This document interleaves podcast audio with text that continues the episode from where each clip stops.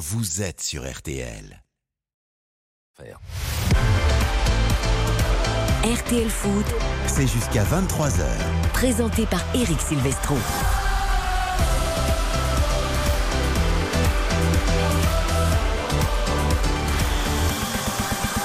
Bonsoir à tous, ravi de vous retrouver pour RTL Foot vendredi, samedi et dimanche, la 32e journée de Ligue 1 à l'honneur. Ça débute avec le choc des extrêmes entre Angers et le Paris Saint-Germain au stade Raymond Coppa. Peut-être Angers relégué, non pas dès ce soir, mais dès ce week-end en Ligue 2 et pour Paris, évidemment, la route vers le 11e titre, ce sera avec Philippe Audouin. Bonsoir mon Philippe. Bonsoir Eric, bonsoir à tous. Match qui peut permettre au PSG de se faire plaisir sur le plan offensif. Et oui, peut-être à Kylian Mbappé de reprendre un peu le large en tête du classement des buteurs. C'est l'un des enjeux de cette fin de saison. Ils sont tous là, quel bonheur de les retrouver. Karine Galli, bonsoir.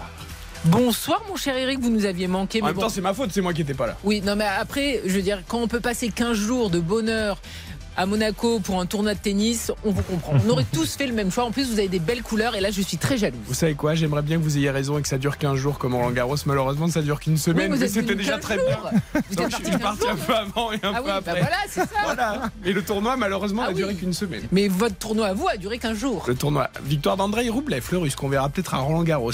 Salut Xavier Domergue. Salut Eric, heureux de, de te retrouver, ça fait plaisir. J'ai vu que Bordeaux se tenait toujours pas trop mal. Oui, La ils sont. mais- ouais, ils Il y a eu des à tiennent- Metz, quand Ils même, tiennent hein. le rythme, mais attention à Metz qui revient très fort et des joueurs beaucoup plus expérimentés, je pense, qu'en dans une course à la montée. La Ligue 2, on en parlera demain, évidemment, euh, dans RTL Foot. Ce soir, il y a du national. Ça me permet de saluer Baptiste Durieux. Bonsoir Baptiste. Salut Eric, salut à tous. Et effectivement, demi-heure de jeu dépassée sur les terrains. Avranches qui est mené sur sa pelouse par Concarneau 1 à 0. 0-0 toujours entre Bourg-en-Bresse euh, qui joue face au Mans ce soir. Orléans qui mène face au Puy-en-Velay 1 à 0. 0-0 entre le Red Star et Bastia Borgo. Versailles qui mène sur la pelouse de Sedan 1-0.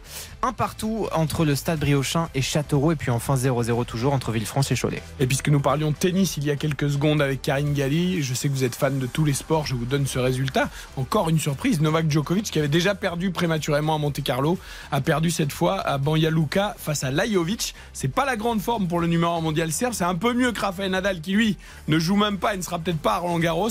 Mais en tout cas, les meilleurs mondiaux sont en difficulté en ce début de saison. Le programme du soir, ça sera du foot, rassurez-vous, dans RTL Foot, Angers PSG 21h, les paris dans quelques secondes après les compos des deux équipes. Nous parlerons ensuite de l'ensemble de cette 32e journée de Ligue 1. Il y a deux gros chocs, Lens, Monaco demain soir, et puis Lyon, Marseille dimanche soir, les deux en intégralité dans RTL Foot. Et puis l'entretien du vendredi soir sera avec Elliot Matazzo, le milieu de terrain récupérateur belge de l'AS Monaco. Tous vos paris, tous vos buteurs évidemment, juste avant le début de Angers PSG. Soyez les bienvenus. C'est parti jusqu'à 23h. C'est toujours un événement de, rencontrer cette équipe-là. Par contre, c'est très exigeant. On va essayer de donner le maximum.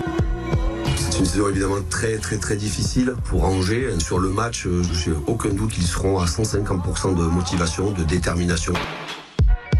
Alexandre Dujeu et Christophe Galtier qui ont envie de bien terminer la saison évidemment avec un titre pour le PSG et une relégation certes qui s'annonce pour Angers mais en essayant quand même de briller jusqu'à la fin de la saison et pourquoi pas faire tomber le PSG. Philippe, on découvre avec toi les compos des deux équipes ce soir. Ah, ça serait une vraie surprise si le SCO venait à s'offrir le PSG ce soir. La composition euh, de l'équipe euh, parisienne tout d'abord avec Donnarumma dans le but. Une défense à trois Marquinhos, Sergio Ramos et Danilo. Hakimi et Bernat euh, sur les côtés. En milieu de terrain, Vitinha, Soler et Fabien Ruiz. Ça veut dire que euh, Verratti est sur le banc. Lui qui fait son retour euh, dans l'effectif après sa blessure. Donc Verratti sur le banc et le duo d'attaque évidemment Léo Messi et Kylian Mbappé. Côté Angevin? Et côté Angevin, alors les, les noms sont beaucoup moins clinquants. hein. Il y a tellement de, joueurs en PSG. Et oui, et d'une part, et d'autre part, euh, il y a tellement de joueurs en infirmerie côté Angevin qu'il y a Et Ben plusieurs jeunes. suspendu. Et Ben Taleb suspendu. Et Ben Taleb suspendu, qui est quand même euh, le meilleur joueur de cette équipe. Donc ça nous donne Bernardoni euh, dans le but. Une défense à 3 là aussi avec Ousmane Camara, Cédric Outonji et euh, Valérie. Sur les côtés de cette défense, Abdoulaye Bamba et Kalumba. Un, un milieu de terrain à 3 avec Abdelli, Mendy et Unou. Et puis le duo d'attaque, Nian, aux côtés du jeune Jean-Matteo Baoya qui a été préféré à Alors on va le voir évidemment dans les paris dans quelques secondes j'imagine mais c'est vrai que ça semble tellement déséquilibré Karine qu'en début de match tu te dis quel sera l'écart à la fin? Oui, mais à côté de ça, quand on voit le visage du PSG depuis euh, de longues semaines, si vous enlevez euh, le récital au Vélodrome en championnat, vous vous dites qu'en fait tout est possible parce que ce PSG est quand même d'une euh, laideur absolue. Il y a des éclairs. Voilà, la semaine dernière, il y a eu deux éclairs. Un éclair signé Messi, un éclair signé Mbappé. Mais dans le jeu, c'est quand même extrêmement pauvre. Mais c'est parce qu'on prépare la saison prochaine, du coup. Bien sûr. pense- oui, non, mais ils préparent les demi-finales de Ligue des Champions. Ah non, ils y sont pas Non, Ah ils y sont non, ils y sont pas. Non. Et donc, euh, je trouve ça extrêmement pauvre tout ce qu'on voit du PSG depuis très longtemps. Alors, évidemment, le premier face au 20e, ça nous paraît complètement euh, inégal, mais. On se souvient tout de même qu'un grand Bernardoni a permis aux Angevins de taper les Lillois 1-0 et c'était pas il y a 6 ans, c'était il y a quelques semaines. Et tiens, vous parlez de demi-finale de Ligue des Champions. J'en profite pour me tourner vers Xavier Demer qui était hier soir à Nice. Je vous félicite pas, Xavier, Bravo. vous et les Niçois, euh, sur W9 en direct. Évidemment, malheureusement, plus de clubs français euh, en Coupe d'Europe. Nice avait tout pour continuer en Ligue Europa Conférence et pourquoi pas aller chercher une coupe. Mais non Et ben pas Mais non, ils avaient Comment pas ça, tout. non Bah, Mais non. Et Bâle, ils ont rien fait pendant 80 minutes. Ils menaient un 0 il y Les avait Français tout. sont nuls. Monaco bah. est nul. Ah oui, nice est nul. Paris est nul. Calme-toi. Les clubs français sont nuls chaque année. On n'avait pas tout. C'est pas la malchance. Karine, c'est le, début du week-end, c'est les vacances pour les enfants, tout Et va bien, soyez heureuse. Parce que c'est à cause de propos comme ça. Ils avaient tout. Pas Ah de oui, chance. En tout cas, pour battre Bâle, ils avaient faits- tout. Dans les faits, ils avaient le match en main. Bah oui. Dans les faits, tu, tu arrives à marquer très tôt dans le match avec Et un peu de réussite parce que la Frappe de la board, elle est, si elle n'est pas touchée, jamais elle rentre euh, au premier elle. Je pense pas Marvinitz. Derrière, tu mènes 1-0. Euh, tu peux appuyer parce que Bâle propose rien et tu te fais avoir comme au match aller, comme il y a une semaine. Euh, Bâle avait décidé de déjouer, d'attendre et ils marquent sur leur seule opportunité. Et On te euh, dit la que c'est euh, Augustin qui va t'aider Eh à te ben, sortir de la eh coupe. ben Tu oui. aurais pas cru. Mais enfin, le problème, c'est qu'on dit tous euh, que. Bâle est nullissime, mais Bâle est nullissime, ben il tape Nice. Donc c'est dire à Ouais. quel point nous, on est nullissime, petit français. Voilà. Par, par- par rapport à Jean-Kévin Augustin, il- on l'a un petit peu évoqué hier, il avait quand même pas mal refroidi le Vélodrome, même si ça n'avait pas suffi dans ce match face à, entre Leipzig et l'Olympique de Marseille. C'est lui Tout qui avait calmé tout le monde en marquant très tôt. C'est-à-dire qu'il aime ce genre de match. C'est un joueur qui, malgré tout, a du talent. Il est très agaçant, il est très énervant pour d'autres raisons, mais il a cette qualité-là. Et l'enchaînement qu'il fait hier, il est, il est magnifique. Voilà, parenthèse refermée, il n'y a ne plus du rien. tout le club Voilà. français en Coupe d'Europe. Maintenant, il faut espérer que la Z Alkmaar. Eh ben non, justement. Vous voyez Comment ça Eh ben non. Pourquoi on aurait une place de plus sur une coupe européenne alors qu'on est incapable de briller, qu'on est incapable de faire On va quoi que pas la donner aux Néerlandais Ah quand bon même. Et on la donne aux gens qui sont méritants, aux équipes qui produisent du jeu, aux équipes qui travaillent bien. Nous, on est des tâcherons depuis des années et on veut Ah oui. Des places en plus. Ah oui. T'es Bah très oui. très remonté. Bien sûr, parce que on C'est vrai que vous prie- allez être exclu de tous les stades de France. euh, si Mais je m'en moque. J'adore le. On prie pour qu'on ait une quatrième place. On prie pour la Z d'Allemagne. Non, on ne sait pas travailler. Alors pourquoi on serait récompensé? Il y a une logique. Mais parce que l'année prochaine, ça va nous sourire. Oh, ah bah bien sûr. Chaque année on le dit. Chaque année on le dit. Moi, on m'appelle le chat noir, vous savez maintenant. Moi, je dis je, reçois des messages, on m'appelle le pas chat le noir. chat noir. Tu suis les clubs français, Non, donc t'es je- forcément chat bah, noir. Par la force des choses, je suis quand même obligé de, de faire ça. Moi, j'ai une proposition très pragmatique. Dites-moi. Si, Hmm. je dis bien si, parce que c'est pas encore fait, José Mourinho Hmm. gagne Ah, une Coupe d'Europe encore cette année avec la Roma. Avec la Roma. La Ligue Europa donc. La Ligue Europa. Après avoir gagné la Ligue Europa Conférence. Tout à fait. Peu importe le club qui le prendra, mais il faut qu'un club français prenne Mourinho. Parce que Mourinho, il a plus, euh, il a plus, le- il a plus la, la tendance, tout ça. Mais chaque année, il gagne un truc. Ah mais moi je rêverais qu'ils viennent à Paris, Mais qu'il vienne à Paris ou ailleurs, mais qu'un club Non, français mais- prenne Mourinho, au moins on gagnera quelque chose. Vu les émoluments de Mourinho, en fait, il n'y a que le PSG qui peut se le payer. Ou de demander à vos amis monégasques s'ils veulent tout craquer financièrement. Mais sinon, il n'y a pas d'autre option. Et moi, j'adorerais Mourinho. Je peux vous dire que le premier qui dégoupille, là, allez. Verratti, allez, tu dégages. Neymar, allez, tu dégages. Il va tous les brûler un par un. Ça leur fera euh, un petit peu de bien. Ça durera peut-être Ouais, six mais mois, ça- mais au moins il se passera quelque Ça, chose. c'est si jamais Mourinho est au-dessus de l'institution du Qatar. ben je veux dire, non, mais jusqu'à maintenant, tu peux mettre n'importe Oui. qui. Tu sais très bien que dans tous les cas, euh, l'entraîneur n'aura pas le dernier mot. avec tout le monde, donc il n'hésitera Après, pas. après, effectivement, si Mourinho arrive, je pense qu'il va dealer ça très rapidement en disant ça me regarde que moi. Les choix, c'est moi qui les fais, je les assume, et vous, vous restez à votre place. Le sport, c'est moi. Mais deuxième, deuxième conférence de presse, parce que la première semaine d'entraînement, c'est pas bien passé. Nasser El Khelaifi, il est président. J'en ai marre qui s'occupe de euh, mon euh, choix de- d'entraîneur et des choix sportifs. Donc il arrête ou sinon je dégage. Voilà, c'est du Mourinho. Vous savez quoi, je vais vous faire une confidence. Oui. À l'écoute de centaines de milliers d'auditeurs, vous m'avez vraiment manqué. Ah Quel bonheur en, en- en 15 minutes depuis le début de l'émission, vous m'avez absolument régalé. En termes d'échauffement, là, au niveau cardiaque et tout, on est au top. Et ben là, Au moi j'aurais remonté les joueurs comme des Vous coucous. voyez Philippe Audouin s'inquiéter de l'intérêt éventuel de ce Angers PSG. Philippe, je, Je sens suis une sûr très qu'il est grande d'accord soirée. avec Philippe. moi, Philippe. Je suis sûr qu'il est d'accord avec moi. Il veut des Non, équipes française qui soit bonne. On n'est pas Ouais, là pour faire du bénévolat. Ah oui, oui, oui. Alors, euh, moi, je, je vais juste apporter un bémol parce que je, je trouve que ces dernières saisons, Rennes a montré des choses en Coupe d'Europe. Et, euh, et cette année, ça, ça n'a- ça n'est pas passé pour Rennes, mais c'est- Ouais, ça aurait c'est- été mérité Philippe, quand même de voir passer. Le, le- le match de Rennes, c'est exactement le même que le match de Nice hier. C'est-à-dire que tu joues Oui. le Shakhtar, une équipe qui déjoue totalement. euh, qui... Mais les Verkusen Monaco, c'est pareil. Oui, mais les Même si Verkusen, Verkusen jouent, de mais qualité. oui, mais d'accord, Mais- c'est- les clubs français ont le match en main à chaque fois. Mais le match du Shakhtar, c'est quand même euh, au Horizon Park. Tu ne peux pas perdre le fil dans ce match-là Oui. normalement. Et c'est Ouais, vrai que le, ouais. le- le scénario me rappelle, m'a vraiment rappelé euh, bah, celui d'hier. Ah J'ai non, non, presque, non, en- ouais. j'ai presque envie de revoir Nantes en Coupe d'Europe. On oublie le match retour contre la Juve, mais sinon c'était pas si mal. Non, non, mais attendez, là, moi, euh, je suis pas du tout d'accord avec l'histoire de Rennes. Rennes s'est fait taper par un club qui n'avait aucun match officiel parce qu'on sait évidemment qu'il y avait une condition terrible pour les joueurs de, de- de- d'Ukraine. Et le tour d'après, ils ont fait quoi, les tombeurs de Rennes? Ils ont explosé comme du popcorn, ce qui est bien normal parce qu'en fait, ils étaient dans des conditions pour travailler et psychologiquement qui étaient absolument terribles. Et donc, tu te fais taper une séance de tir au but où tu es nul de A à Z. Et Philippe, t'es pas euh, dur sur cette euh, élimination. Je suis pas d'accord. on en revient de A à Z, Oui, de la non, Z mais- Alkmaar, tu vois. Non mais d'accord, euh, on, est d'accord, mais jamais Rennes n'aurait dû sortir. J'oublie pas que Rennes a chatouillé Arsenal il y a quelques années, que l'année dernière euh, Rennes est sorti euh, après un superbe match face. Alors je, je sais plus, comme il y a eu deux clubs anglais face, euh, c'était Tottenham en début de saison, je crois que c'était Leeds ou Leicester, voilà c'est ça. Euh, Leicester avec un superbe match au Horizon Park. Franchement, moi je- des matchs de Coupe d'Europe comme ceux-là, j'en veux bien Non, mais tous après, les ans. après ce, que, ce que veut dire Philippe, et il a raison, c'est que ça n'a pas toujours été le cas. Les clubs français jouent le jeu. Parce qu'on se souvient, Oui, il y a c'est quelques saisons, qui faisaient beaucoup tourner en Europa League en sous-estimant un peu cette compétition-là, sous prétexte que ce n'était pas la Ligue des Champions.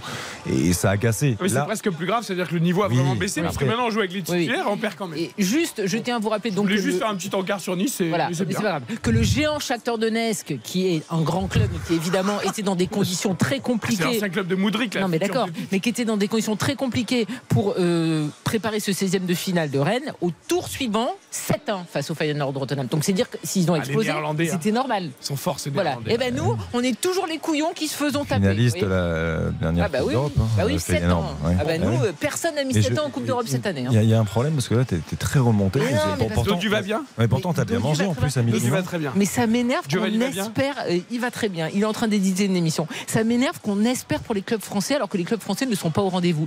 Les clubs méritants doivent avoir des places en coupes européennes et nous, on ne mérite pas. Voilà, il pour- et je vous rappelle que pour que la troisième place soit directement qualificative pour la Ligue des Champions, il faudrait que la Roma ou la Juventus gagnent la Ligue Europe si un des deux se maintient dans les quatre premières places du championnat d'Italie. L'année dernière, Manchester avait perdu contre Villarreal et ça avait obligé Monaco à passer par le tour préliminaire avec le scénario que l'on connaît. Philippe, à tout à l'heure pour le rappel des compos de ce Angers PSG. La soirée s'annonce animée. Karine Galli est en pleine forme. On va voir si elle l'est aussi pour les paris. Scott ce soir, je sais pas pourquoi. La victoire d'Angers est à 15, 10 euros de misée, 150 euros de gagné. 8 le match nul, 10 euros de misée, 80 euros de gagné. Et 1,17 seulement la victoire du Paris Saint-Germain. Il va falloir être inventif. Est-ce que vous voulez connaître déjà 10 avant- euros, avant de 11 com- euros 70. Avant de commencer, la dernière victoire du, du SCO face au Paris Saint-Germain? Je veux bien. L'année 1960. Oui, c'est ça. je- 16. Alors, Chiou. Ah, je t'ai pas 12 janvier 1975, pardon même. Victoire 3 buts à 1 grâce à un doublé de Marc Berdol. Voilà. Ah oui. Ben, qui était un brillant attaquant, Marc Berdol. Remonte. avait mis un doublé. Donc c'est dire, euh, je crois que le Paris Saint-Germain reste sur 13 victoires consécutives en Ligue 1 face aux Angevins. Alors allez-y, mouillez-vous, chère Karine Galli, pour les paris. Alors, je vous propose un my match pour cette rencontre. Je ne vois pas une raclée parisienne parce que on nous annonce effectivement le premier face au dernier, c'est un fait. Mais vu que les Parisiens sont quand même sur courant alternatif, je les vois gagner, donc résultat PSG, mais pas euh, un score très fleuve. Donc, je vous propose un score exact multichance, soit 2-1 en faveur du PSG, soit 3-1 en faveur du PSG. Et donc, ça veut dire que Les deux équipes marquent. eh ben, bien sûr. Eh ben, bien Angers va marquer. Eh bien, bien sûr. Eh bien, oui. Vu ce que le PSG nous a proposé tout au long de la saison, il y aurait une logique qui est une petite boulette, soit de Donnarumma, soit d'un des défenseurs, et qui a un but angevin. Tout ça pour une cote de 4,90. Rappelons par rapport à ce que dit Karine qu'au match aller, on prédisait effectivement l'enfer aux Angevins. Il n'y avait eu que 2-0 hein, pour les, les Parisiens qui avaient eu du mal à, à s'imposer. Et Hugo Ekitiki avait marqué, il me semble, ce jour-là, euh, et Lionel Messi. Donc euh, voilà, c'est cohérent. Comme toujours, ce que dit Karine Galli est cohérent. Mais Angers qui marque, c'est une grosse cote Il est parti en vacances ou pas? Parce que la semaine dernière, on le voit pas. Là, on le voit Non, pas. il travaille. Euh, Christophe Ah, a dit qu'il travaillait. Oui, non, parce que vu que le championnat est terminé, il faudrait savoir s'il va rejouer. Zaire Emery, c'est pareil, il a disparu. On ne sait pas ce qui lui est arrivé. Il travaille. Ah ben, Tout le monde travaille. Tout le monde travaille. Baptiste. Euh, J'ai beaucoup bossé aussi euh, pour vous trouver une cote de 38 avec la victoire parisienne. 38 avec la victoire parisienne. Exactement. Mais ça, va- voir. ça va être une Yuan Rio, il va y avoir 15. Pas euh, du tout. Non, pas du Pas tout. du tout.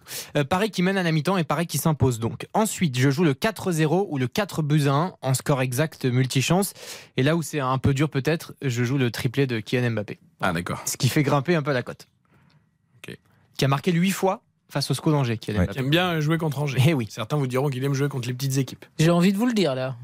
Ah, bah oui, je sais, c'est pour ça que je vous ai anticipé. Parce que comme vous êtes un peu chafouin ce soir, je pense que vous allez y aller. Bah, J'aurais préféré qu'il marque face euh, à Munich, mais bon. Après, si vous préférez qu'il mette un triplé contre Angers, il n'y a pas de souci. Oh, tout me va. C'était quoi le quintuplé contre Pays de Cassel? Ah bah oui, eh ben, Ça c'est sera la, référence de la saison. C'est quasiment la moitié de ses buts en 2023, je vous rappelle. hein. Ce sera la référence de la Voilà. saison. En effet, pour Kylian Mbappé. Donc, compte à 38 Cote à 38, ouais. Euh, voilà, je, bon, on, on y va, on y croit en tout cas, hein, mais euh, j'attends de voir quand même. Ok, on va voir si Aurélien est plus sage que vous ou s'il est encore plus inventif. Salut Aurélien. Bonjour messieurs, dames. C'est bien de vous retrouver Aurélien. Ça me fait tellement plaisir aussi. Alors on y va, je vous écoute. Bah moi, c'est vrai que la, la cote de Baptiste, elle est vraiment belle. J'y crois, euh, j'y crois vraiment. Moi, j'ai été un peu moins foufou, euh, mais j'ai quand même, euh, je me suis quand même dirigé vers un score exact de, de 3-0 Pour le Paris Saint-Germain. Et, euh, et là, là, c'est c'est la cote qui peut qui peut rapporter gros. J'ai mis euh, en fait doublé de, de solaire. Ah, vous- Là, vous me faites plaisir, Aurélien. Ouais, Particulièrement plaisir, parce que Carlos Soler est un formidable joueur et il n'est pas exclu qu'il marque un doublé ce soir. Non, mais pour qu'il marque, il faut pas qu'il ait des ballons? Était un formidable joueur. Oui, oui, de mais-. Je veux bien arrêter de dire ça. Ah non, mais alors attendez, parce que du coup la cote elle a combien Aurélien? Alors, je, je, je crois de mémoire que ça a dépassé les, les 15. Euh, je l'ai D'accord. pas on exactement, va, mais on va- euh, on va vérifier ça. Hmm. Doublé Ouais. de Soler 3-0. Ok. Oui, mais Aurélien, Xavier, je pense que tout le monde a vu le match PSG Lens. Oui. J'ai Oui. l'impression que Kylian Mbappé, Messi et donc Solaire étaient déjà titulaires. Oui. Non, mais Oui. Il ne joue pas beaucoup avec lui, ça on est d'accord. Ah oui, pas beaucoup est un euphémisme. J'ai l'impression que Solaire, il a passé la soirée à vous regarder les ballons passer Ah, comme les vaches, tu vois, avec les ça, trains. ça, ça profite aux Et ça sera le cas encore. Hein. Ça sera Voilà, le cas donc encore, mais euh, pour marquer, il faut quand même avoir le ballon dans les pattes à un moment ou à un autre. J'ai peur qu'il en croit touche pas beaucoup. soir. On va voir. Merci Aurélien en tout cas pour ces paris et très bon match. Merci à vous. Et je voulais juste, si j'ai deux secondes, dire euh, il est loin le temps de la finale de la Coupe de France 2017, PSG Angers finalement. Et. Angers là qui va, qui va, qui va retrouver la Ligue 2. C'est dommage pour eux. C'est une belle équipe. Je pas, je me Exactement. souviens plus moi 2017. Je me 1-0. souviens que du titre de la SM, c'est tout. Le reste, j'ai tout oublié. Petite victoire des Parisiens. les Ouais. gars. Mais vous avez raison, vous avez raison Aurélien. C'est- pas si loin que ça, même si ça commence à remonter un petit peu. Et évidemment, Angers qui va sans doute, même certainement, euh, finir en Ligue 2 et peut-être dès ce week-end. Merci en tout cas, Aurélien. Vous, Lance Monaco à Bollard demain soir. Lyon-Marseille dimanche soir. Deux très grosses affiches à vivre en direct dans RTL Foot. On en parle juste après la pub. Et si vous avez l'habitude d'écouter RTL Foot, avec la, la playlist musicale, vous pouvez déjà savoir qui est derrière la console. Oriane est là évidemment ce soir, mais Lucas Dindeleu est venu faire un petit coucou, le lyonnais, avant Lyon-Marseille euh, dimanche soir. Voilà, je reconnais son style Mais musical. c'est qui là? J'arrive pas, je la connais cette chanson. À l'envers. Oh là, vous l'avez énervé là. Là, il prend le micro, vous l'avez énervé. Alors c'est Justin Timberlake Ah, mais bien sûr. avec Oh, Nelly Furtado et Timbaland. Mais quelle honte. En plus, je l'ai vu en concert, Justin Que des Timberlake. légendes. Je les connais très bien. Quelle honte. Vous êtes nullissime, comme Ah, les clubs je, français. je suis pathétique. En blind test. C'est un- une des seules personnes étrangères que j'ai vues en concert, parce que moi, je suis, sinon, je suis quand même très focus Patrick Bruel, vous voyez. Et ben, je l'avais pas. C'est fantastique. 20h24, la pub et la présentation de la 32e journée de Ligue 1. Si t'as un petit peu de Patrick Bruel pour la sortie de pub, ça sera magnifique. RTL. RTL Foot. Présenté par Eric Silvestro. Vous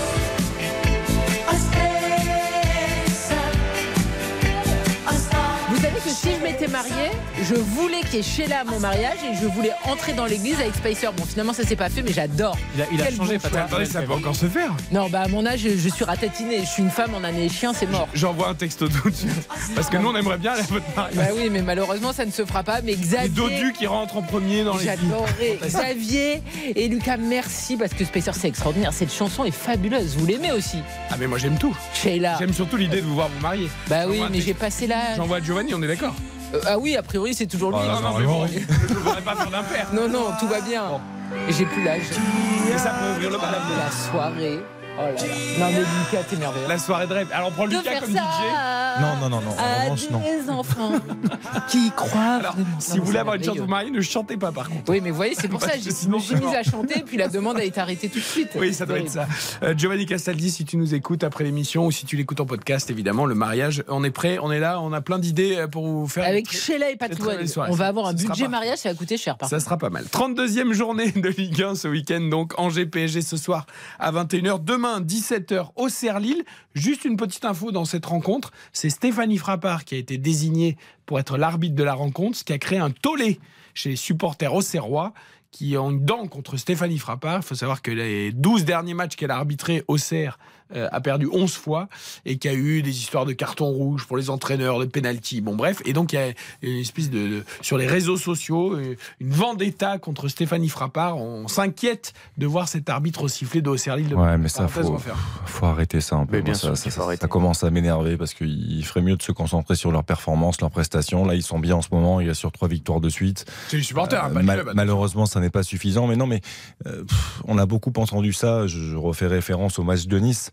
L'arbitre central, c'est Monsieur Gözübüyük, comme son nom l'indique. Il est arbitre central néerlandais, euh, d'origine turque évidemment, mais euh, c'est quand même hallucinant. Tout le monde a commencé à dire, oui, mais par rapport au coefficient, l'indice UFA néerlandais, ça va être compliqué.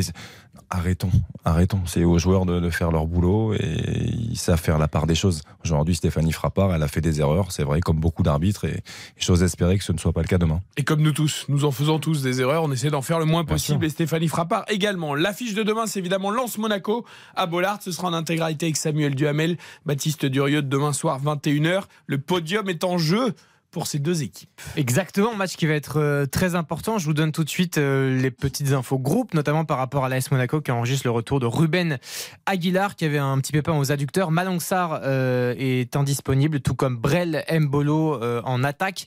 Et puis Jean-Lucas et Jason Martins ne sont pas convoqués, mon cher. Et ils sont avec Zahir Ebri et Kitike avec les copains. de Jean-Lucas, Il ça, ça a été une belle pépite. Ah, une belle ça. pépite, ça. Ah, ouais. Bravo à l'OL qui l'a quand même vendu 11 millions d'euros. Oui, là, là, il faudra nous expliquer quand même. Ah, bravo quand même. Mm. Bon, je pense que ça, c'est un petit arrangement entre. Oui, ils se sont souvent arrangés, hein, Lyonnais et Monégasque. Côté Lensois, il y a Abdoul Samed qui est suspendu. Exactement, Abdou Samed au milieu de terrain qui sera euh, matchs. forfait. Comment? Trois matchs, il me semble. Trois matchs. Sévère, hein oui.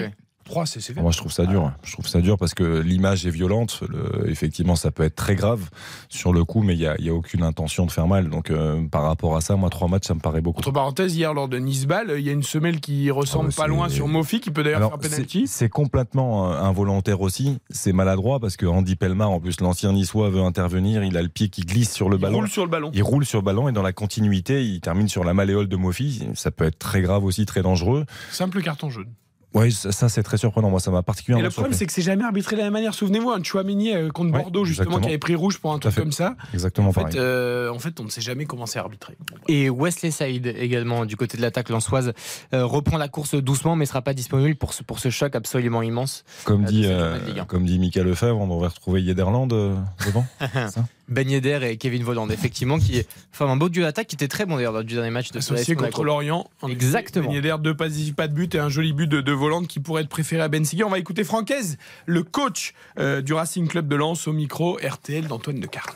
Il n'y a pas de tabou depuis un moment. Il faut bien que vous compreniez un truc, c'est que toutes les cinq minutes, les gars sont pas là à se dire euh, Coupe d'Europe. euh, non, non, non, non. J'en parle euh, quasiment jamais. Ce que je parle, c'est qu'est-ce qu'on met au pla- en place depuis trois ans, et c'est surtout qu'est-ce qu'on doit continuer à mettre en place quand bah, les échéances se rapprochent, la fin de saison se rapproche. Si les joueurs se disaient toutes les cinq minutes euh, Ligue des Champions, Coupe d'Europe, titre, euh, cinquième place, quatrième, euh, on n'avance pas avec ça. On se pollue. Donc euh, moi, ce qui m'intéresse et ce qui les intéresse, voilà, c'est qu'on on soit en mesure de jouer notre foot.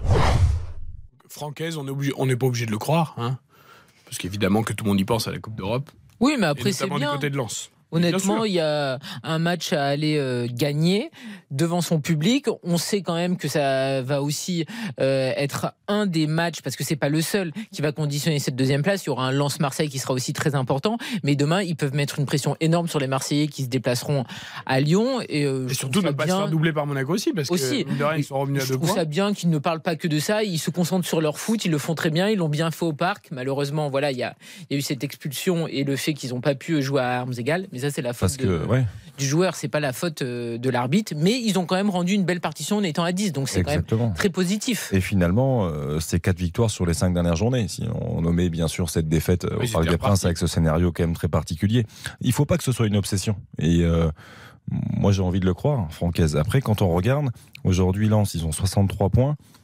Je suis pas très bon mathématicien, mais ils ont quand même 8 points d'avance sur, euh, sur Lille, qui est cinquième, qui occupe pour l'instant la position d'Europa League Conférence. Donc, euh, 8 points d'avance, ça veut quand même dire beaucoup de choses. Ça veut dire que c'est pas verrouillé, une place en Coupe d'Europe, mais quasiment. Donc, euh, je pense que là est l'essentiel pour le Racing Club de Lens. Si c'est la Ligue des Champions, bah, ce serait fantastique.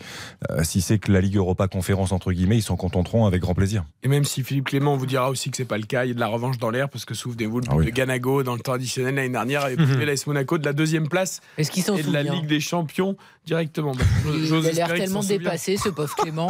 vous vous en souvenez Il est pas nullissime aussi un peu, Karine. Comment Il est pas nullissime aussi un peu lui. Ben, il est décevant. Il est décevant. Non, C'est-à-dire lui, que- alors lui, ce qui est extraordinaire, c'est que tout, tout va toujours bien. Ah ben c'est assez extraordinaire. Alors lui, je veux dire, tu es, euh, tu, tu mènes, tu fais match nul, bon c'est pas grave, tu te fais éliminer de Coupe d'Europe, ben, c'est compliqué. Et après c'est toujours nous journalistes qui avons une lecture différente. Mais Enfin la réalité c'est qu'ils sont pas réguliers. Qu'en Coupe d'Europe vous avez Bien été sûr. bidon. Non, mais lui, c'est le gars qui va en vacances où il a pas pu depuis six mois. Il se prend euh, une semaine de trompe d'eau, mais il te dit c'est très bien. Ben oui. Belles vacances. Ben bien sûr. Non non mais il est très positif. C'est bien la calinothérapie, mais enfin bon. On va écouter Diot Matazzo dans quelques minutes dans l'entretien de RTL Foot pour les Monégasques. On parle également de Lyon-Marseille. Ce sera l'autre gros choc de dimanche. Euh, On aurait pu penser que ça n'en est plus un, mais ça le redevient. D'abord parce que c'est un match de prestige. Et Lyon, mine de rien, euh, est revenu, euh, pourquoi pas, apporter des places européennes. Et oui, absolument. euh, du côté de Cinq Lyon. Oui, 5 points, ouais, tout à fait. Avec euh, notamment un bel enchaînement de trois victoires consécutives, ce qui s'était pas vu depuis euh, la nuit des temps du côté de Lyon. Euh, des petites infos groupes également, c'est Tagliafico et Amin Sarr pour l'instant qui sont euh, très incertains par rapport à, à cette rencontre. Tout comme Malo Gusto. À noter également que Sel Koumbedi, qui remplaçait justement Malo Gusto sur le couloir droit, lui est suspendu pour ce match pour accumulation de cartons jaunes. Et du côté de Marseille, incertitude concernant Nuno Tavares, le piston portugais, piston gauche, et Vitinha qui avait marqué un doublé la semaine dernière. Cette Tavares, buts c'est pas forcément une mauvaise avec nouvelle. Hein, et oui, quand on voit effectivement ses meilleures performances, c'est pas forcément une mauvaise nouvelle. Tout à fait. Allez, écoutons Laurent Blanc, le coach de l'Olympique lyonnais. Euh, on nous parle, et nous en avons parlé, du retour de l'OL dans la course à l'Europe. Est-ce que lui, l'entraîneur, en parle?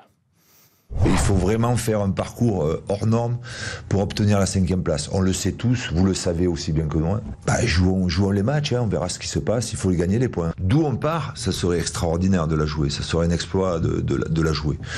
Donc euh, moi pour l'instant je réfléchis, euh, je suis assez basique et assez pragmatique comme, garçon, donc on verra ça et je vous en discuterai la semaine prochaine. Aussi bien la semaine prochaine, on n'en discutera plus.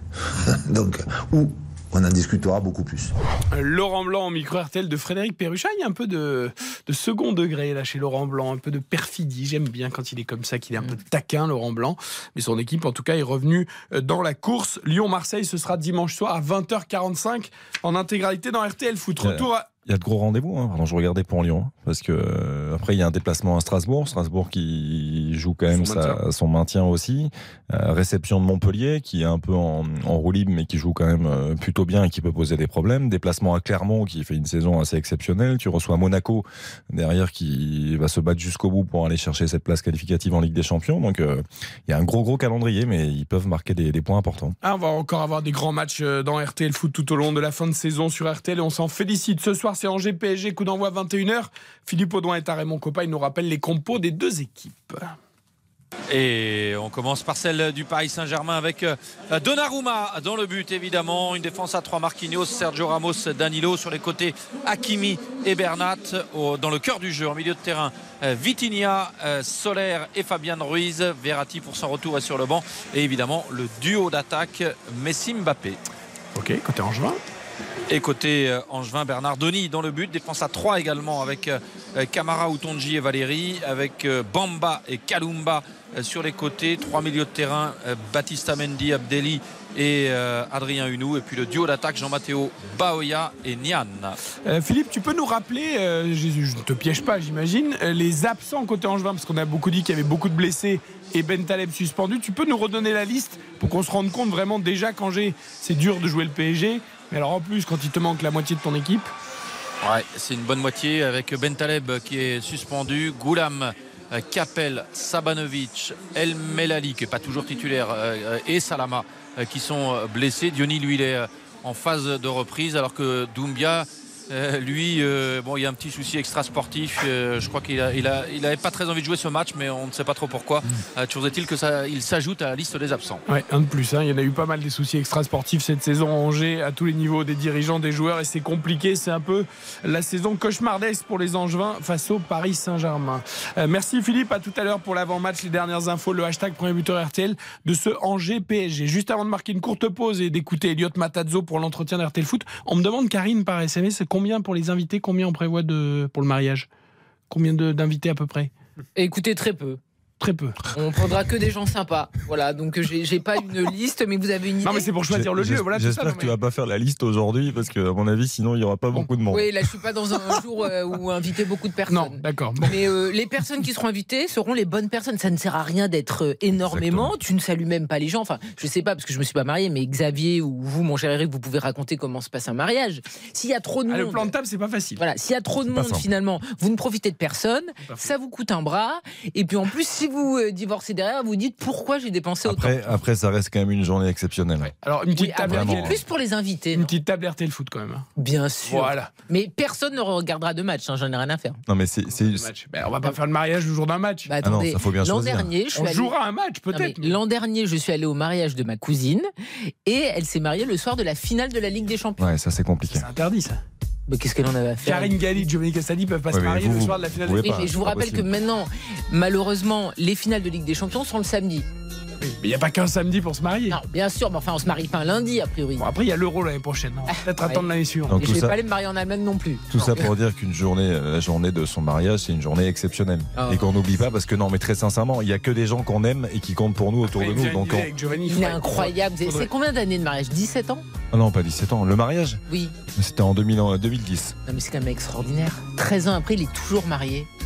Et il en parle avec. euh, Ah, mais c'est une journée inoubliable, sincèrement. J'ose pas vous dire depuis combien de temps je suis marié. 23 Non, pas tout à fait quand même. 20 Ah, 20 ans. C'est beau. A 20 ans de relation, mais le mariage, c'est. C'est beau. Baptiste, il est quasiment à ça. hein. Ah, ça va venir. Ça va venir. Non, le pas mariage. du tout, là, tout va bien, tout va bien. Euh, il me vient une idée quand même pour Giovanni, il faudrait louer la pelouse de San Siro. Ah bah, il faudrait déjà qu'il y aille.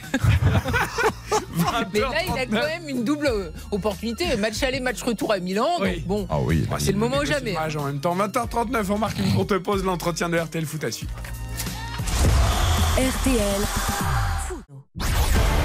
Eric Silvestro. RTL Foot jusqu'à 23h. Angers Paris Saint-Germain avec Philippe Audouin dans 20 minutes avec Karine Galli, avec Xavier Domergue, avec Baptiste Durieux. C'est l'heure de l'entretien euh, du vendredi de RTL Foot. Baptiste, je me tourne vers vous. Entretien que vous avez réalisé avec Michael Lefebvre, avec un joueur de l'AS Monaco avant le choc à Lens demain. Tout à fait. Il s'appelle Elliot Matazzo, milieu défensif de 21 ans, international belge également avec euh, les espoirs. Euh, Garçon très sympathique qui évoque évidemment ce sprint final. Il est révolté, un peu comme toute son équipe. Ils ont même envie de la deuxième place au-delà du podium. Les Monégas, c'est ce qu'il va nous dire. Il nous parle également de la Belgique, de ses origines gabonaises, de son arrivée à Monaco, parce qu'il est arrivé à 16 ans à Monaco, très très jeune, euh, et de plein de choses encore. C'est un garçon très attachant. RTL Foot, l'entretien. Bonsoir Elliot Matazzo. Bonsoir. Bienvenue sur RTL. Merci beaucoup d'être avec nous en direct du centre d'entraînement de Monaco d'ailleurs. Euh, Elliot, première question. Euh, Il y a un petit calendrier quand même pour Monaco qui arrive. Lens, Lille, Lyon, Rennes. Ça fait partie des, belles affiches qui, vont euh, animer la Ligue 1 sur, euh, sur les prochaines semaines. Comment tu prépares ça et comment tu sens le groupe au vu des échéances très importantes qui, qui arrivent? Oui, c'est ça. Ben, voilà, de, très bons matchs à jouer, euh, de belles affiches, comme on dit. Personnellement, je sens le groupe très motivé, très, mo- très, très motivé à aller atteindre nos objectifs. On sait que voilà, on arrive sur la fin de saison, sur le sprint final, et qu'il va falloir aller chercher des points. On va dire que c'est le, le moment de la saison, je vais pas dire le plus important, mais un des moments où voilà, toute l'équipe euh, est galvanisée pour, euh, pour aller chercher le, le maximum possible sur cette fin de saison. Elliot, est-ce que le, le fait d'avoir fini en trombe les deux dernières saisons, justement, euh, d'avoir quasiment tout gagné à ce moment-là, ça va vous servir d'expérience pour bien finir cette saison-là? Bien sûr, bien sûr. Après, c'est toujours difficile de reproduire les bonnes choses qui ont été produites dans, dans le passé. Surtout qu'on sait que même là, maintenant, les équipes nous attendent à, à reproduire ce genre de Donc c'est sûr que ça va pas être facile.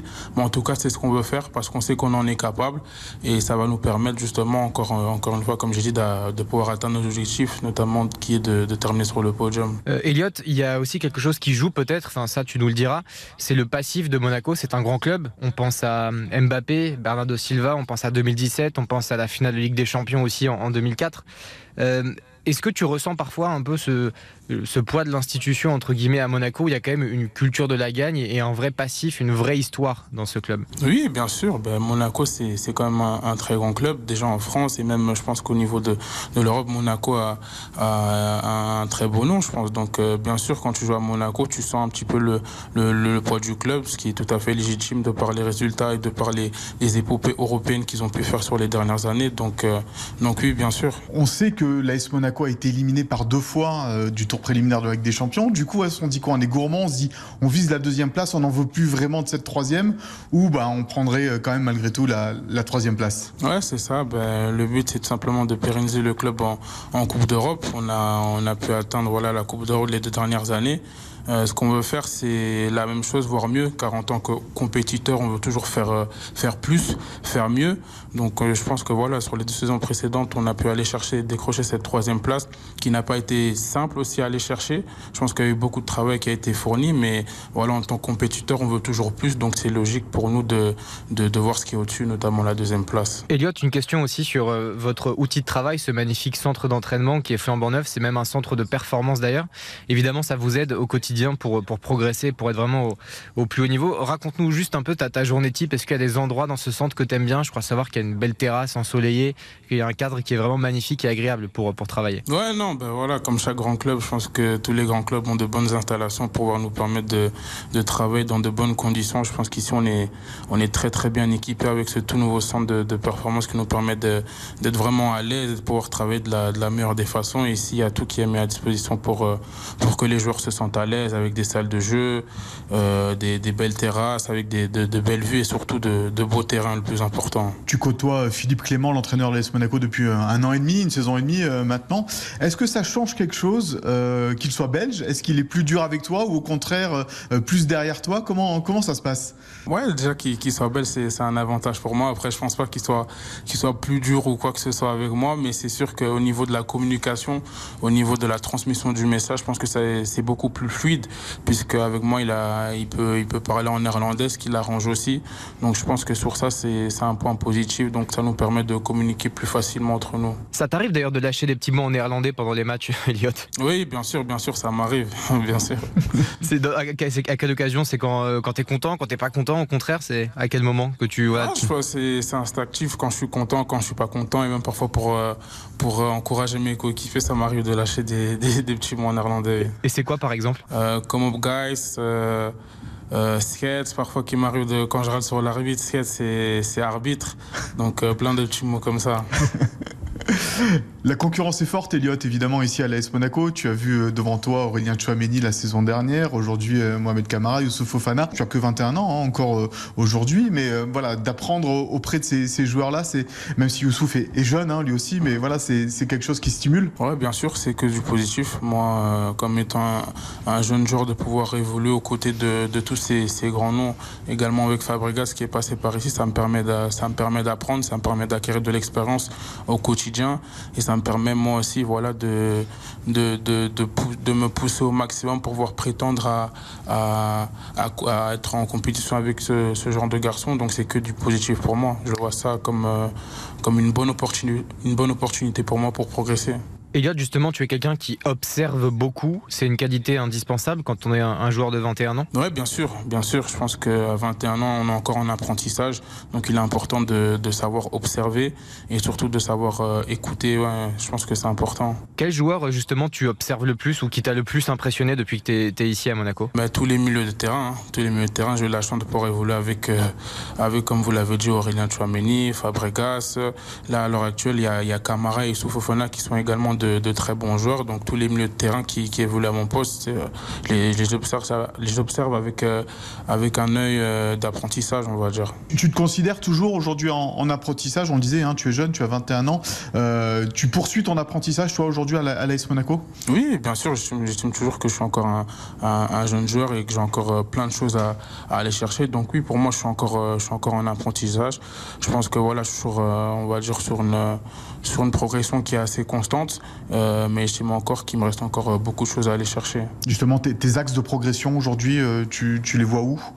Moi, je les vois plutôt dans, dans l'impact du jeu où j'aimerais encore être plus décisif pour l'équipe, pas forcément avec les statistiques, mais encore plus apporter mon épingle du jeu euh, lors des matchs. Quelle est pour toi ta plus grande qualité et quel est ton plus grand défaut sur le terrain? Ouais, ouais, Une de mes qualités, je pense que c'est ma capacité à, à mettre de l'intensité dans sur chaque, chaque des duels, mon aisance technique, euh, ma capacité à pouvoir me, me, me, projeter. Et puis après, je pense que euh, un point qui reste à améliorer, je pense que c'est ma, ma gestion des matchs, euh, plutôt être régulier sur, sur l'ensemble du match. Et marquer peut-être plus de buts. Tu as marqué à Nantes, c'est ton deuxième but seulement en, en Ligue 1. C'est ça, et également marquer plus de buts, ça fait toujours plaisir.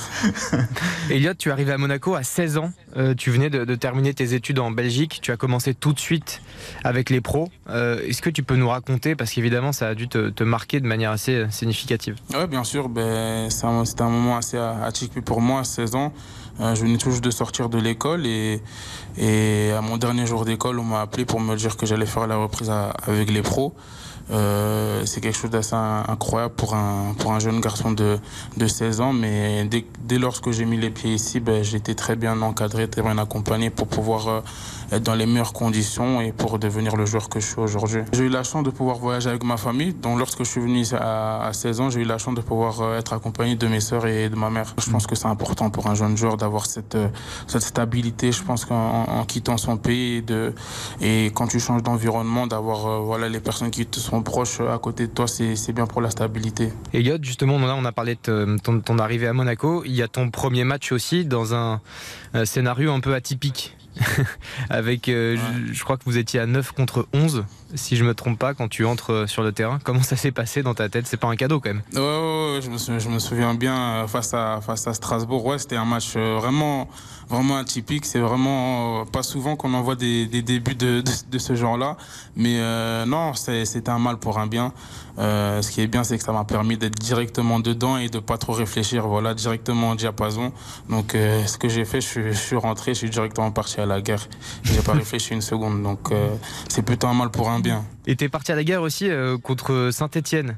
Première titularisation, est-ce que tu te rappelles? Et premier carton rouge aussi.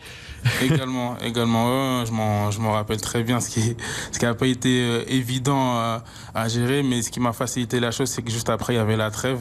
Donc ça m'a vraiment permis de, passer à autre chose et de revenir euh, encore avec euh, plein de fraîcheur euh, après la trêve. Cette fraîcheur, tu l'as aujourd'hui dans, dans, ce groupe qui est aussi, euh, qui est aussi jeune. Comment ça se passe entre vous? J'imagine que l'ambiance doit être, doit être top au, au, sein du vestiaire. Ouais, non, franchement, on a, on a un groupe qui est très homogène avec un, on va dire, un mélange de, de pas mal de jeunes joueurs et de joueurs avec, un, on va dire, un peu plus d'expérience. c'est un groupe qui vit bien, c'est un groupe qui s'entend bien et c'est ça, c'est ça qui fait notre force, je pense. On voit souvent d'ailleurs sur les réseaux sociaux, euh, c'est ton club qui publie ça, notamment Youssouf Fofana et Axel Dizassi qui sont des très bons humoristes. Ouais, ouais, ouais non, voilà, c'est deux bons vivants, on va dire. On va, on va dire ça comme ça, c'est deux bons vivants et c'est eux qui mettent, on va dire, euh, l'ambiance du groupe. Donc quand eux, eux, ils sont, quand ils sont heureux, je pense que tout le groupe est, est heureux. Donc euh, bien sûr. Un petit mot aussi, euh, Elliot, tu parlais des, des, trêves, ça nous donne envie de parler des trêves internationales évidemment, où tu es convoqué avec les, les espoirs de la Belgique. Euh, évidemment, grande fierté, je, suppose, pour toi. Le, but, c'est d'atterrir très très vite avec les, avec les A Ouais, bien sûr. Ben, quand tu es convoqué avec les espoirs et quand ça fait pas mal de temps que, que tu es, tu penses à, l'étape suivante. Et la suite logique, c'est les Diables Rouges, c'est les A de la Belgique. Mais euh, voilà, c'est quelque chose qui se fait. Étape par étape. Euh, ça passe par de, bonnes performances en club et également par de bonnes performances en espoir pour pouvoir espérer un jour euh, atteindre ce niveau-là. Mais c'est sûr que c'est un rêve et en même temps un objectif maintenant. Avec peut-être aussi plus de titularisation dans ton club, peut-être ça passe aussi euh, par là. On, le disait, bon, Monaco c'est un club qui, évolue beaucoup, il y a peut-être une vraie place à prendre, en particulier la saison prochaine au milieu de terrain. Ouais, bien sûr, c'est ça. Ben, quand tu évolues dans un club comme Monaco et, que tu es jeune et que voilà, tu as du, du, du temps de jeu, tu as souvent du temps de jeu, je pense que tu es directement mis voilà, euh, en lumière et c'est quelque chose qui peut vachement m'apporter pour euh, prétendre à une place euh, en équipe nationale. Elliot, je vais parler aux footballeurs et aux supporters de la Belgique que tu es. Est-ce que es un peu déçu, un peu frustré euh, des Diables Rouges sur les dernières années Il y a eu des vraies bonnes performances, évidemment. Elle est tellement talentueuse sur le papier et pourtant il n'y a, pas de titre. Toi, en tant que supporter, comment tu as vécu les, dernières épopées en Coupe du Monde, notamment euh, de la Belgique? Ouais, je pense que tu as utilisé les, deux bons euh, adjectifs, frustré et déçu. Je pense qu'il y avait vachement plus à aller chercher que, que ce qu'on a fait. Après, euh, le positif dans tout ça, c'est qu'il y a encore euh, une belle génération qui arrive. Il y a encore de, bons joueurs qui arrivent et que c'est sûr que voilà, on n'a pas fini de jouer les, les premiers rôles. Je sais que ça va prendre du temps. Mais euh, ce qui est sûr, c'est que voilà, ça ne va pas s'arrêter euh, qu'à cette génération-là. Un mot aussi sur euh, la Belgique, au-delà du foot. C'est un pays que tu affectionnes évidemment euh, beaucoup.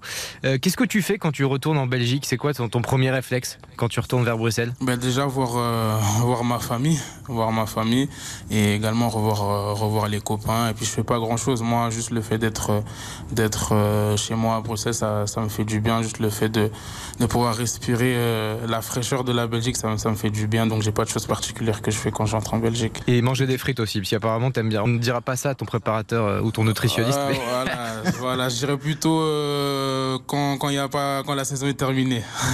Et puis vivre à Monaco, quand même, malgré tout, c'est quand même quelque chose, quand on a un jeune joueur aussi, d'assez d'assez exceptionnel. Euh, bien sûr non, le cadre est exceptionnel ici, il y a, il y a vraiment pas à se plaindre.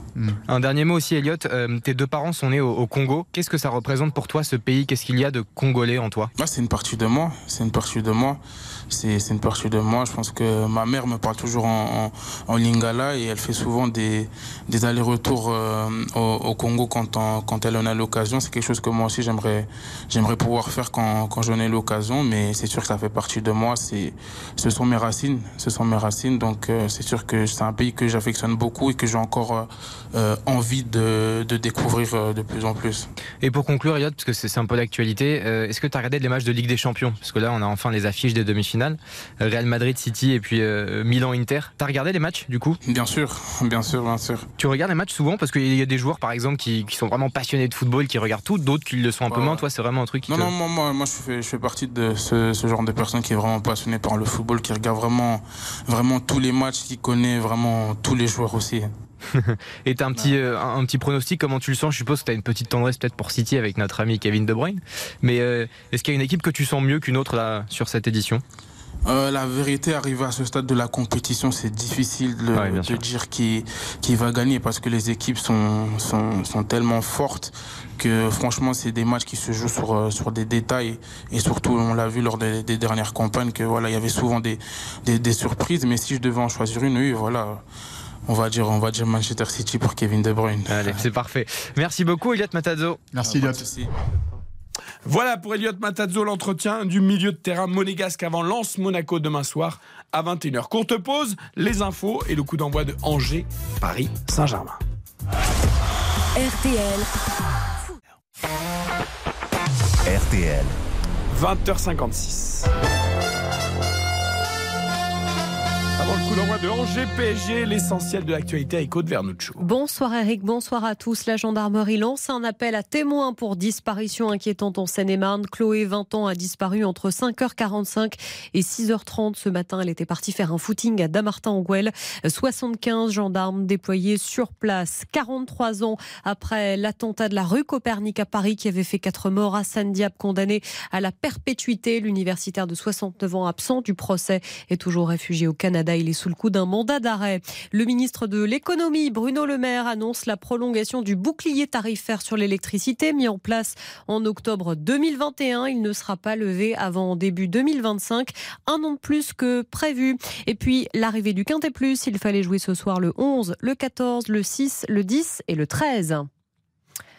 Le 13 Ben oui, le Non, je 13. croyais que vous alliez me donner une dernière minute ou quelque chose dans le genre. Mais non, c'est le Quintet Plus. Je vous donnerai les courses tout à l'heure. Eh bien, avec grand plaisir, ce sera à la mi-temps de Angers. Je suis pas un spécialiste Suivez des pas, courses, faut que j'écoute. pas.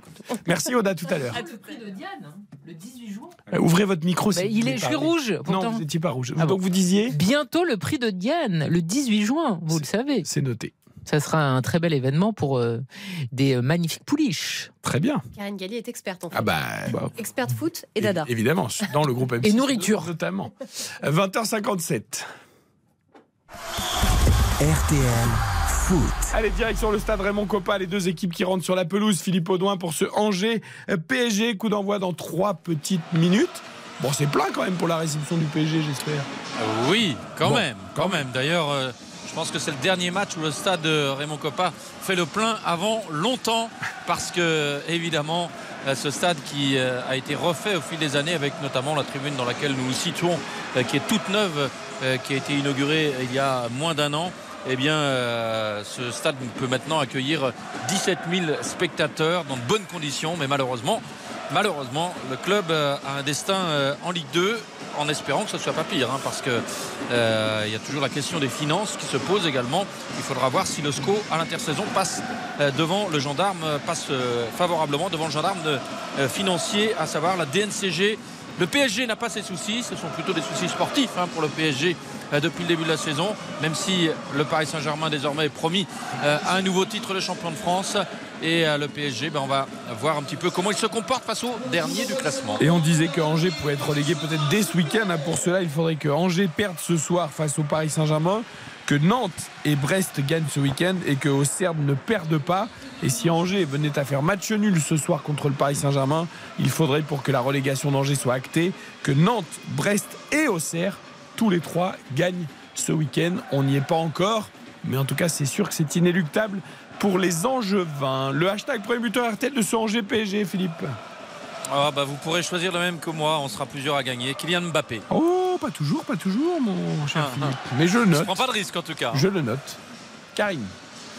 Écoutez, je vais être dans du classique aussi, mais vu que Kiki a été pris, je vais faire Léo.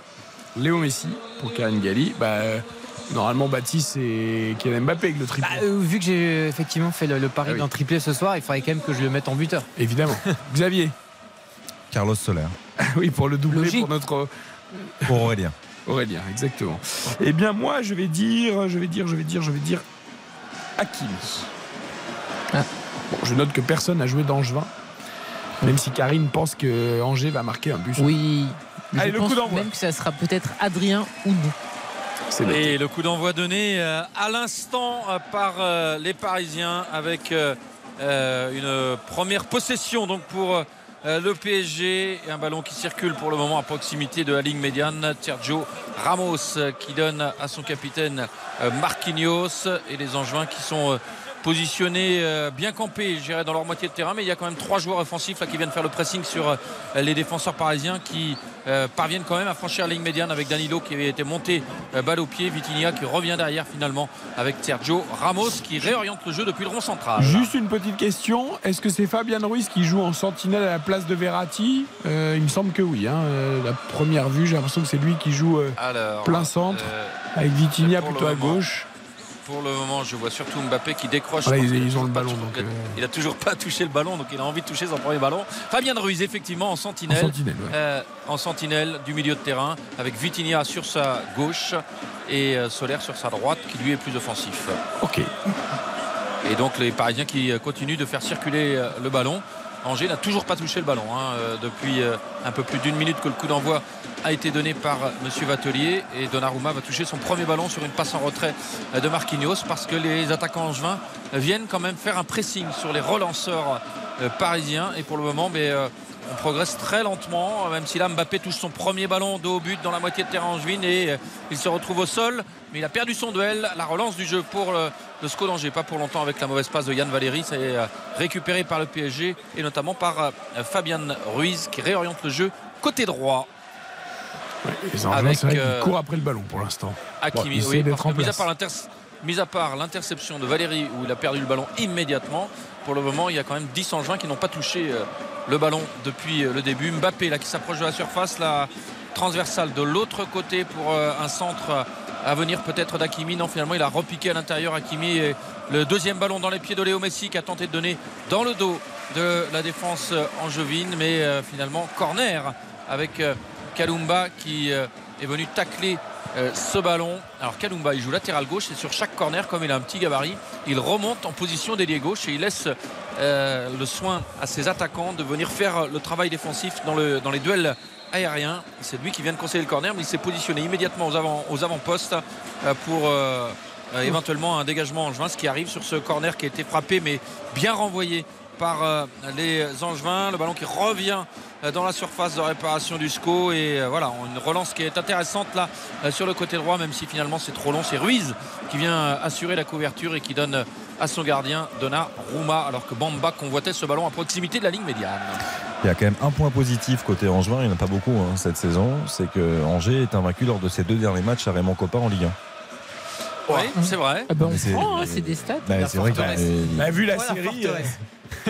Et ils ont marqué au moins un but lors de leurs trois derniers matchs. C'est énorme euh, ils pour ont un battu dernier. Lille, euh, voilà, c'est. Ouais, ce qui vaut aux Angevins, alors que là Danilo est en position de débordement, mais euh, il n'a pas réussi à redresser son ballon euh, assez tôt et c'est une sortie de but pour euh, Paul Bernardoni, le gardien du SCO d'Angers. Ça vaut ses deux derniers résultats avec, euh, à domicile avec le nul contre Nice et la victoire surprise contre Lille Exactement. il y a 15 jours. Et bien ces deux résultats valent à Angers de peut-être peut-être euh, éviter de, de battre euh, certains records de faiblesse, notamment le nombre de victoires, puisque Angers n'a gagné que trois matchs depuis le début de la saison. Il n'y avait qu'un club en Ligue 1 euh, qui avait réussi une telle, euh, ou plutôt une piètre Contre-performance, performance. Voilà, Euh, une aussi piètre performance. C'était Lens lors de la saison 88-89. Non, Lens, c'est le nombre de points. C'est, euh, mais je crois que c'est aussi Lens euh, qui n'avait que trois victoires au compteur. Il y a, oui, c'est ça. Il y a quatre euh, équipes Reims, Lens, Nîmes et Arles-Avignon euh, qui euh, euh, n'ont euh,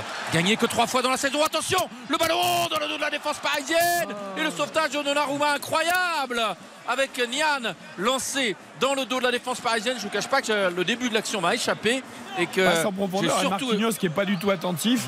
Eh Et, oui. Yann, il appuie pas assez sa frappe. C'est puis il se dommage. précipite aussi. Il s'est un peu téléphoné le pied ouvert. Mais après, bon, Donnarumma Ah, fait un bel arrêt. Mais Il est quand même jamais revenu après sa, sa grave blessure, hein, Liane, hein. Il avait, il avait enchaîné de grosses performances avec le, le FC Metz à l'époque. et Il a eu une grave blessure qu'il a éloigné des terrains pendant plusieurs mois. C'est vrai qu'il a du mal à revenir parce que là, un attaquant de, de sa qualité, il doit. Alors, effectivement le faire de manière plus puissante, mais il doit aussi trouver un angle meilleur. C'est-à-dire qu'il doit envelopper son ballon, il doit beaucoup plus coller au poteau. Et, et j'ai lu que c'était Marquinhos, c'est Ramos. Ramos qui est pris dans, dans son dos Ouais, sur mais le ça, ballon. alors ça, ça, ils ont- je pense qu'ils ont dû l'étudier, hein, mais c'est quand même hallucinant. Euh, les occasions concédées par le Paris Saint-Germain sur des transmissions comme ça, sur des ballons dans, dans leur dos, que ce soit au sol ou par-dessus, c'est avec une facilité à chaque fois pour l'adversaire, c'est incroyable. En fait, le problème, c'est qu'il fait pas un mauvais geste, mais un, il le fait pas assez de façon puissante ou, ou anglais. Ouais, mais en plus, il fait aussi le geste le plus, on va dire, le plus attendu. Mais oui, Ouais. non mais moi je trouve qu'il se précipite beaucoup. T'imagines d'avoir une balle de but pareil, Mm. un, un contre un, face à face, au bout de 5 minutes, c'est inespéré. Tu dois beaucoup oui. mieux le jouer. Alors évidemment c'est compliqué, il s'y attend pas forcément à se retrouver en face à face avec Donnarumma. Enfin là, c'était d'une facilité euh, déconcertante pour le gardien italien. Ouais, C'est- c'est dommage. il a rien à faire. hein. Euh, C'est sur Donnarumma. Et tu parlais des records, Philippe, euh, qu'Angers ne battra pas ou que Angers risque de battre. Il y en a un qui ne sera pas battu, en tout cas, et tant mieux pour les Angevins. C'est la relégation la plus précoce. C'était à la 31e journée et c'était Arles-Avignon en 2010-2011. Euh, pour la 32e journée, si jamais Angers venait être relégué ce week-end, euh, ça serait comme Brest, Grenoble et Troyes. Brest c'était en 119-80, Grenoble en, en 2009-2010 et Troyes en 2015-2016. Oui, effectivement. Et euh, les Angevins euh, qui euh, donc euh, sont à nouveau campés dans leur moitié de terrain puisque la possession de balle est, euh, et c'est bien logique, on s'y attendait, euh, parisienne. Mais la surprise, c'est quand même d'avoir vu la première très franche occasion pour le SCO et un arrêt donc de Donnarumma face à Nian, la belle transversale de Sergio Ramos. Ça, C'était peut-être un peu trop appuyé et compliqué pour Hakimi qui, dans un deuxième temps, récupère quand même le ballon dans les pieds de Kalimba. Kalumba, le défenseur latéral gauche euh, du SCO, et Hakimi qui redonne derrière à, à son capitaine Marquinhos. On prend le temps de construire côté parisien. Vitinha euh, qui euh, pousse ce ballon jusqu'à Danilo sur le côté gauche, mais comme il y a un mur en face de Danilo, ben, on revient très à regroupé, nouveau hein. derrière. Très très Eh oui. regroupé les Angevins. Et puis pas beaucoup de pas beaucoup de- d'espace qui se libère et pas beaucoup d'accélération, je dirais, également euh, dans le jeu parisien, avec euh, des appels de balles, certes, mais euh, pour le moment, on ne choisit pas de jouer véritablement en profondeur, excepté tout à l'heure Léo Messi avec le petit ballon dans le dos de la défense angevine qui avait provoqué le corner. Mais sinon, on joue très latéralement de la part des joueurs de Christophe Galtier qui sont partis pour monopoliser le ballon pendant 90 minutes. Et ben, pour le moment, c'est euh, Angers qui parvient à repousser euh, à l'image de cette action où Sergio Ramos se retrouve euh, en direction de son but et il est obligé de donner à son gardien Donnarumma. Et Sergio Ramos qui en profite pour dire à l'assesseur de Monsieur Vattoli il y avait quand même une petite faute là sur la charge de l'attaquant angevin mais de toute façon les Parisiens avaient gardé le ballon. C'est reparti avec euh, Fabien Ruiz qui a donné à Léo Messi qui perd ce ballon en milieu de terrain. Et euh, ça va peut-être être récupéré. Non c'est un nouveau euh, débordement angevin sur le côté gauche avec Baoya première titularisation en Ligue 1 pour lui, tout jeune joueur qui réussit à centrer. Et il est parti du milieu de terrain et il a réussi à se débarrasser au bout de sa course de, des deux défenseurs parisiens qui revenaient sur lui et à centrer du pied gauche. Le centre était intéressant mais il n'y a personne pour récupérer le ballon. Mais en tout cas il y a quand même des joueurs en juin qui nous montrent des choses depuis le début. Baoya sur cette action c'était intéressant et les Parisiens qui repartent. On aurait dit Barcola euh, sur le coup. Ouais, mais je Au-delà de suis, de cheveux. je suis quand même sidéré de ce que les Parisiens font depuis le début, c'est-à-dire que c'est à chaque fois un joueur arrêté qui donne le ballon à un autre joueur arrêté et il y a zéro mouvement. Il y a parfois des appels où ils sont pas servis. Et il y a quand même une occasion pour Mbappé qui marque. Mbappé, première occasion à la 9 minute qui ouvre le score sur une action confuse avec une remise de Bernat. Mbappé qui est contré dans un premier temps et en se retournant, il réussit quand même, alors qu'il est dans les 5 mètres 50 à, à mettre le ballon au fond, le ballon qui est freiné par un défenseur angevin, me semble-t-il, alors que Bernard Denis était également à la lutte. Et c'est Mbappé qui ouvre le score après 9 minutes sur la première occasion parisienne. Ah, il sera hors jeu. Il sera hors jeu. Peut-être il sera hors jeu sur le quelle ballon, remise. sur le ballon donné à, Et la remise de Bernat, à Bernat. fantastique. Et, et pour le coup, il se rate complètement Mbappé sur sa première reprise. Ça volé pied gauche complet, il passe à côté du Et ballon. pardon, mais il se rate aussi quand il marque pied droit, hein, parce que c'est pas il- c'est pas franc et massif, hein, ça frappe. Elle La est remise de Bernat, elle est fantastique. Elle est il rate complètement la balle du pied gauche. Et c'est bien senti de la part de Messi également. Mais Après, derrière, c'est bien ce qu'il fait quand même. Bah oui, non, mais c'est contré par Bernardoni, c'est pas bon. Après, voilà, après, il y est-ce un qu'il y peu aura hors jeu. Je pense pas qu'il soit hors jeu. Bah, il- Mais Ah oui, alors le il problème, c'est que le ballon est pour Bernat. Ah oui, non, il n'est Et, pas du tout et dans en tout cas, il n'y a pas de vérification. donc, euh, hein. Le but est validé. Je vous Ouais, confirme ouais. que le but est validé. Non mais c'est incroyable de prendre un tel but. Parce que c'est la seule fois où il y avait du mouvement avec effectivement Bernat qui avait fait un appel et Léo Messi qui l'avait servi. Mais tu peux pas prendre un but comme ça. Elle n'existe plus cette règle du hors-jeu de position du coup. Non. Parce qu'en fait, le problème, c'est que là, il est hors-jeu quand Messi donne le ballon à Bernat. Ouais, mais non, du bah, coup, après, quand Bernat se lui replace. redonne, Oui, il a déjà un forcément, il a un temps d'avance. Bah oui. Oui, mais il se replace au moment où le ballon quitte le pied de Bernat, donc il est plus en jeu. D'accord. Bah Mais oui. tu vois ce que je veux dire Il est forcément en avance sur le défenseur puisqu'il était hors Bien jeu au départ. Après, s'il avait été vraiment sur la trajectoire de l'ouverture de Messi Oui, sur oui. Bernat, là, il- effectivement, il aurait été ça. signalé. Bon, bravo à Philippe et en tout cas et à Baptiste pour le premier but d'Mbappé. Ils n'avaient pas pris beaucoup de risques. Et c'est- avéré exact, même s'il a eu un peu de réussite sur ce coup-là. 21e but pour lui. hein. Il reprend 21e. seul le Eh oui. classement pour l'instant parce qu'il a égalité avec Jonathan David. Tout à fait. Oui, exactement. Jonathan David, 20 buts. Et euh, Kylian Mbappé, désormais 21. Alors que le SCO d'Angers s'était procuré la C'est pas le première. plus beau qu'il ait mis celui-là. hein. Ah Ah, bah non, c'est le moins qu'on puisse dire. Comme Gerd Müller, un il but sera un but. deux fois, mais t'as personne qui est là pour le contrer. Parce que quand même la défense aussi. Euh... Angevine, bon, de toute façon, ils sont pas derniers pour rien, hein, mais bon, c'est dommage. Parce que là, après 10 minutes de craquer aussi facilement. T'as une énorme occasion pour mener 1-0 et derrière tu prends un but. Mm. C'est fou. Hein. C'est ni le plus beau ni le, le but le plus important d'Mbappé, mais c'est vrai qu'il y a aussi ce championnat des buteurs. Il pourrait être pour, pour la quatrième année consécutive. ça Cinquième, je crois. Ah oui, peut-être cinquième année Il consécutive. égalerait Papin. Meilleur buteur de la Ligue 1 Kylian Mbappé. Donc effectivement, c'est important tout de même. Il y en a quand même un qui est encore d'une grande constante ce soir, c'est Yann Valéry, hein, qui est euh, vraiment très attentif sur ce long ballon de, Messi là sur Bernat. C'est On est souvent dur avec lui. hein. Bah oui, mais bon, encore une fois, ça vient de son côté. Quoi. Je veux dire, Bernat, il, il arrive derrière sans problème. il- la remise est magnifique, mais bon, c'est- Yann Valéry, il faudra m'expliquer quand même. En parlant d'Yann Valéry, ancien joueur de Southampton euh, en Angleterre, et Southampton qui mène euh, face à Arsenal 1 à 0 aussi. Première ligue. 19e, on le rappelle. hein. Exactement, Les Saints, 19e. 19e. Arsenal toujours leader avec néanmoins. Ça joue à Londres en plus. Hein. Ça Ouais. joue à Londres, à l'Emirates. À l'Emirates, oui. Euh, 4 c'est- points, ils ont 4 points d'avance et devant City Manchester 2 City. matchs de moins. Voilà, qui ont deux matchs Donc là, de moins. Donc, plus Et encore une euh, confrontation entre les deux. Exactement. C'est chaud. Et- Ça se et- complique. Et l'ami de Xavier euh, vient de euh, perdre ses appuis là. Ah. Il s'est échappé le long de la ligne de touche. C'est dommage. C'est- Xavier qui lui a fait perdre ses moyens. Une touche. Voilà, je crois. Je crois.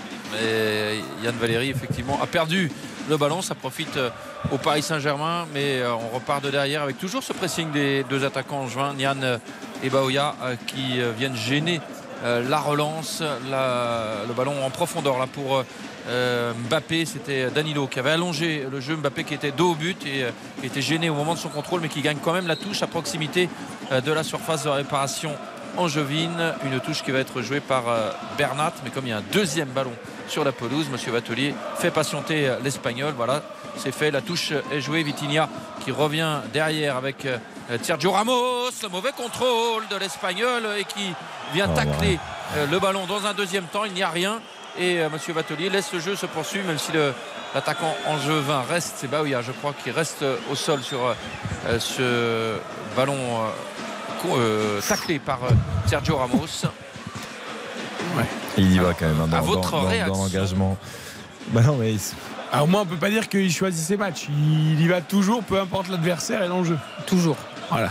Bah, puis là, il avait sûrement à cœur de se rattraper de son contrôle raté quand même, parce que c'est ce qui provoquait euh, euh, quasiment la perte de balle hein, sur cette action. Donc euh, on n'a jamais envie d'offrir un ballon à l'adversaire, surtout quand euh, on est en défense suite à, à un mauvais contrôle. Mais euh, ça va mieux pour Baoya qui s'est relevé. Je peux, là, je on peux prendre la défense de là. Valérie parce qu'on revoit le but. C'est Bamba, qui- Bamba se Ah non, mais c'est pas, mais c'est pas Non, lui, mais- mais il est, il est quand même euh, piston normalement, non Donc, Non, mais euh, il- même- non Ah non, il Bernard est Denis, axe- pourquoi il se jette c'est Ouais, Bamba ouais. qui est piston. Ou axe droit, mais. Il se fait prendre par Bernat. Ouais, mais bon, il doit être là quand même, non Oui, oui. Bernardoni il qui a les fesses par terre, ça vous gêne pas vous Comment Bernardoni là, qui fait semblant de faire une espèce de parade en sortant pour faire peur et qui se retrouve les fesses par terre. Est-ce que c'est utile Après, c'est est-ce qu'en se jetant justement, est-ce qu'il fait pas peur sur la première reprise d'Mbappé J'ai pas du tout Non l'impression qu'il réussit cette euh, tentative d'intimidation. Ah, Il rate euh. sa frappe, Mbappé. Oui, mais j'ai pas l'impression que ça soit ça. D'accord, ok. 1-0 Bah, pour le Il fait PSG. une belle feinte en tout cas. Qui ça? Mbappé. Bien sûr. Ça, Il a ça- couché. euh, ça sûr. déstabilise tout le monde. Ah bah, c'est sûr, tout était prévu en fait. C'est sûr. euh, juste attention, direction Londres, euh, important là. 2-0. Direction Londres où je ne suis pas d'ailleurs, mais Non. effectivement 2 à 0 pour Southampton euh, face à Arsenal. Un quart d'heure de jeu, c'est le titre qui est en train de se jouer. hein. C'est aussi la dernière journée évidemment en Angleterre.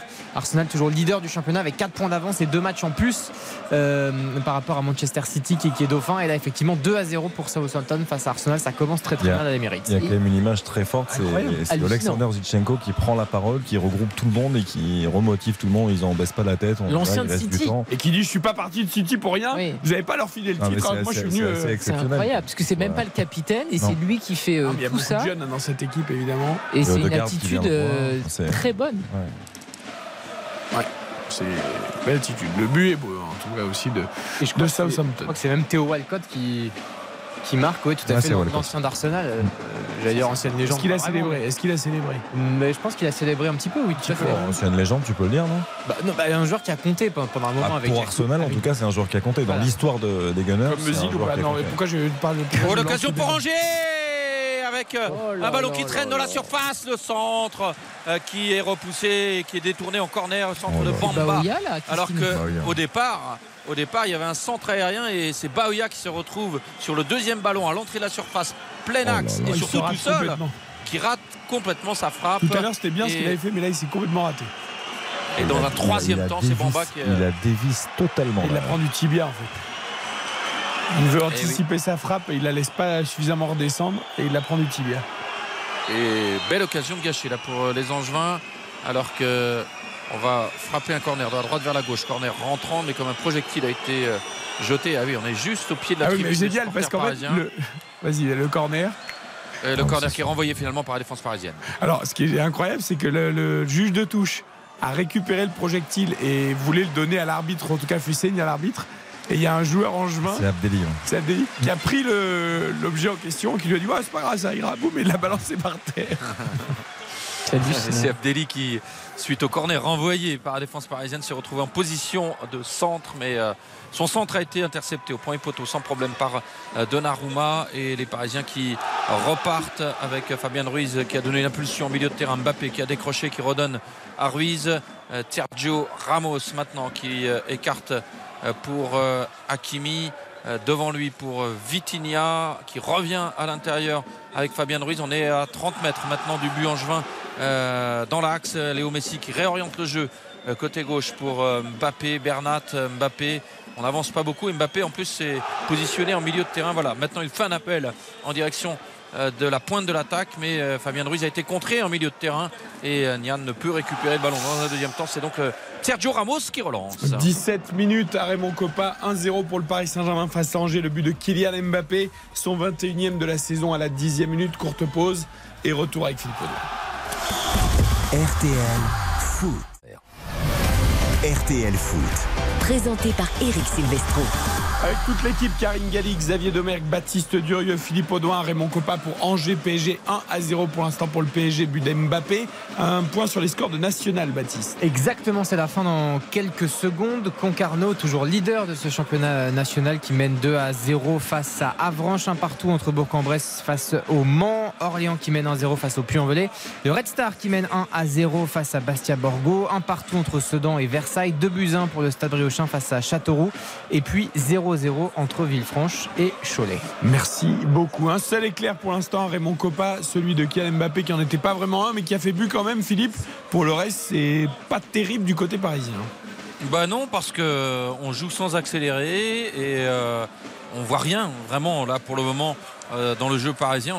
On, joue quand même depuis 20 minutes. hein, et mis à part euh, l'occasion de Mbappé, le but de Mbappé, il n'y a pas eu la moindre occasion. Euh, et, dans le jeu, ça ronronne, ça. On ne progresse pas véritablement vers le but de Bernardoni. Il n'y a pas beaucoup de conviction euh, dans les actions. Euh, bah, c'est décevant pour le moment ce que l'on voit du PSG. Euh, ça ressemble à une fin de saison roue libre hein, pour les Parisiens qui vont bientôt être sacrés officiellement euh, champions de France. Mais euh, c'est vrai que ce match présentait pas forcément beaucoup d'intérêt au départ. C'est peut-être plus difficile de se motiver sur un tel match. Mais bon, on pourrait espérer un peu plus quand même de la part des joueurs de Galtier qui continuent de monopoliser le ballon là avec Marquinhos, euh, Danilo qui change de côté pour Hakimi qui a du champ devant lui et qui va pouvoir accélérer et bah, finalement il, a stoppé immédiatement sa course pour redonner le ballon latéralement. On revient encore derrière. Bon c'est pas passionnant hein, ce qu'on voit. Ah, là c'est intéressant, il y a un ballon à l'intérieur pour Mbappé qui avait euh, fait cet appel de balle, le relais de Messi, Mbappé qui donne à Hakimi, Hakimi qui a tenté de donner, oui il a donné devant lui, Euh, c'était bien joué, c'est Mbappé euh, qui finalement a été servi mais dos, euh, but en pivot, Euh, Léo Messi voit son tir contré, corner quand même assure pour le Paris Saint-Germain. Allez, on va suivre le corner. Après, on retournera à Londres, même si Baptiste Durieux n'y est pas, parce qu'on est peut-être parti pour une soirée de folie entre Arsenal et Southampton. On vous explique tout juste après le corner parisien. Oui, corner qui va être frappé par euh, Messi, frappé euh, de la gauche vers la droite, corner sortant donc. Et euh, les Parisiens qui sont montés, les grands gabarits en tout cas, le ballon qui s'élève au premier poteau qui a été détourné de la tête, mais Bernardoni n'a aucun mal à cueillir ce ballon dans les airs. Je pense qu'il a déjà fait 10 talonnades, Kylian Mbappé, depuis le début du match. Celle-là a été efficace, comme la semaine dernière lorsqu'il a délivré la passe décisive. Baptiste, qu'est-ce qui se passe entre Arsenal et Oui. Southampton? On est parti pour une soirée de dingue. Réduction de l'écart, 20 minutes de jeu, 2 buts à 1 pour euh, Southampton face à Arsenal. Donc le but à l'instant côté Gunners de la part de Martinelli, magnifique, un beau travail de Bukayo Saka, Euh, vraie pépite du football anglais sur le Et côté la, droit. la- la passe d'Odegaard au départ. La aussi. passe d'Odegaard Pour au ça, départ. hein. Exactement, Parce le que la passe est quand même euh, fantastique. international norvégien qui fait une saison fantastique et Bukayo Saka qui décale sur le, sur le côté droit avec ce centre bien tendu à la reprise de Martinelli, le brésilien, pour, euh, pour le but d'Arsenal. 2 buts à 1 donc pour l'instant. 20 minutes de jeu, mais effectivement un match fou qui se profile doucement. Ça Allez. les a bien réveillés, hein, ce but. Oui, Zinchenko a bien fait de parler tout à l'heure. Le corner parisien n'a rien donné, Philippe Audouin. Rien du tout. Et ce sont même les Angevins qui peuvent se projeter en contre-attaque avec Baoya qui a de l'espace, qui revient à l'intérieur, euh, qui euh, donne un ballon où c'était compliqué. Ce ballon à mi-hauteur, euh, plein axe à l'entrée de la surface. Et c'est Sergio Ramos qui se repliait, qui a pu prolonger de la tête jusqu'à Donnarumma. Mais la passe de Baoya, c'est dommage parce que le fait de revenir à l'intérieur, c'était pas une mauvaise idée. En revanche, la passe derrière, elle était absolument pour personne. Et en plus, elle, était, elle aurait été difficile à négocier à mi-hauteur. En tout cas, ça a permis aux Parisiens de récupérer le ballon et ça repart avec Fabian Ruiz pour Sergio Ramos, Danilo euh, qui euh, voit Unou venir à sa rencontre pour euh, le gêner dans sa relance. Danilo qui a donné à l'intérieur pour Fabian Ruiz. On repasse par Sergio Ramos, par Vitinha, par Ruiz.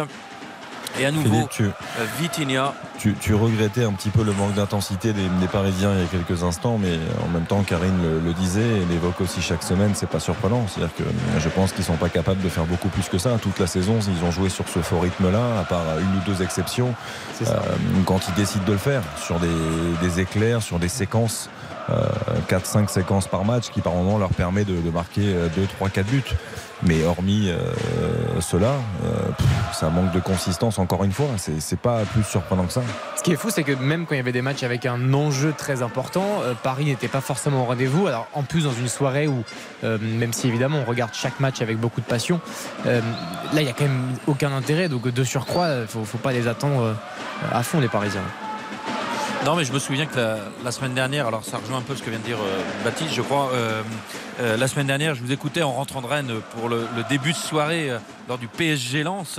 Et, et avant l'expulsion d'Abdoul Samed, euh, si je me souviens bien, le PSG avait Même fait un après, très hein, mauvais début de match. Bien sûr.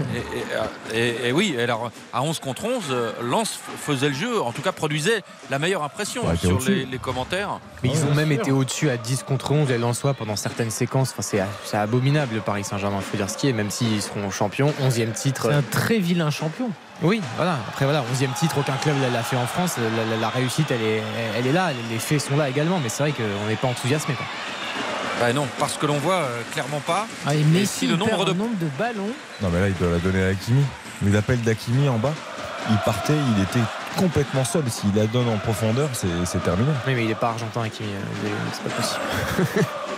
Ah, c'est peut-être que le côté hispanique, mais Hakimi, il a quand même grandi à Madrid aussi. Non, parce bien donne des ballons à Bernat aussi. Mais bien bon. sûr. Mais souvent, il est, il est plutôt, quand il est dans un bon soir, il est, il est plutôt euh, très actif, Hakimi. Et avec de très bons appels, euh, avec de grandes capacités offensives. Et il est assez peu souvent servi, je trouve. Mais les latéraux. Et vont le ballon récupéré par les Angevins, plein axe, l'occasion pour Baoya. Et il s'était infiltré. Et finalement, c'est Hakimi qui a intercepté, qui avait anticipé la petite passe sur le côté de Baoya. Oh, Mbappé pour le doublé face à Bernardoni. Il s'est fermé l'angle, mais il marque le doublé pour Kylian Mbappé sur une contre-attaque avec euh, évidemment un immense boulevard. Et alors là, il fallait surtout pas lui en offrir à Mbappé. Un immense boulevard qui s'est offert, ouvert devant lui. Et euh, après avoir dribblé euh, Bernard Denis, il réussit à redresser la course du ballon pour marquer le deuxième but.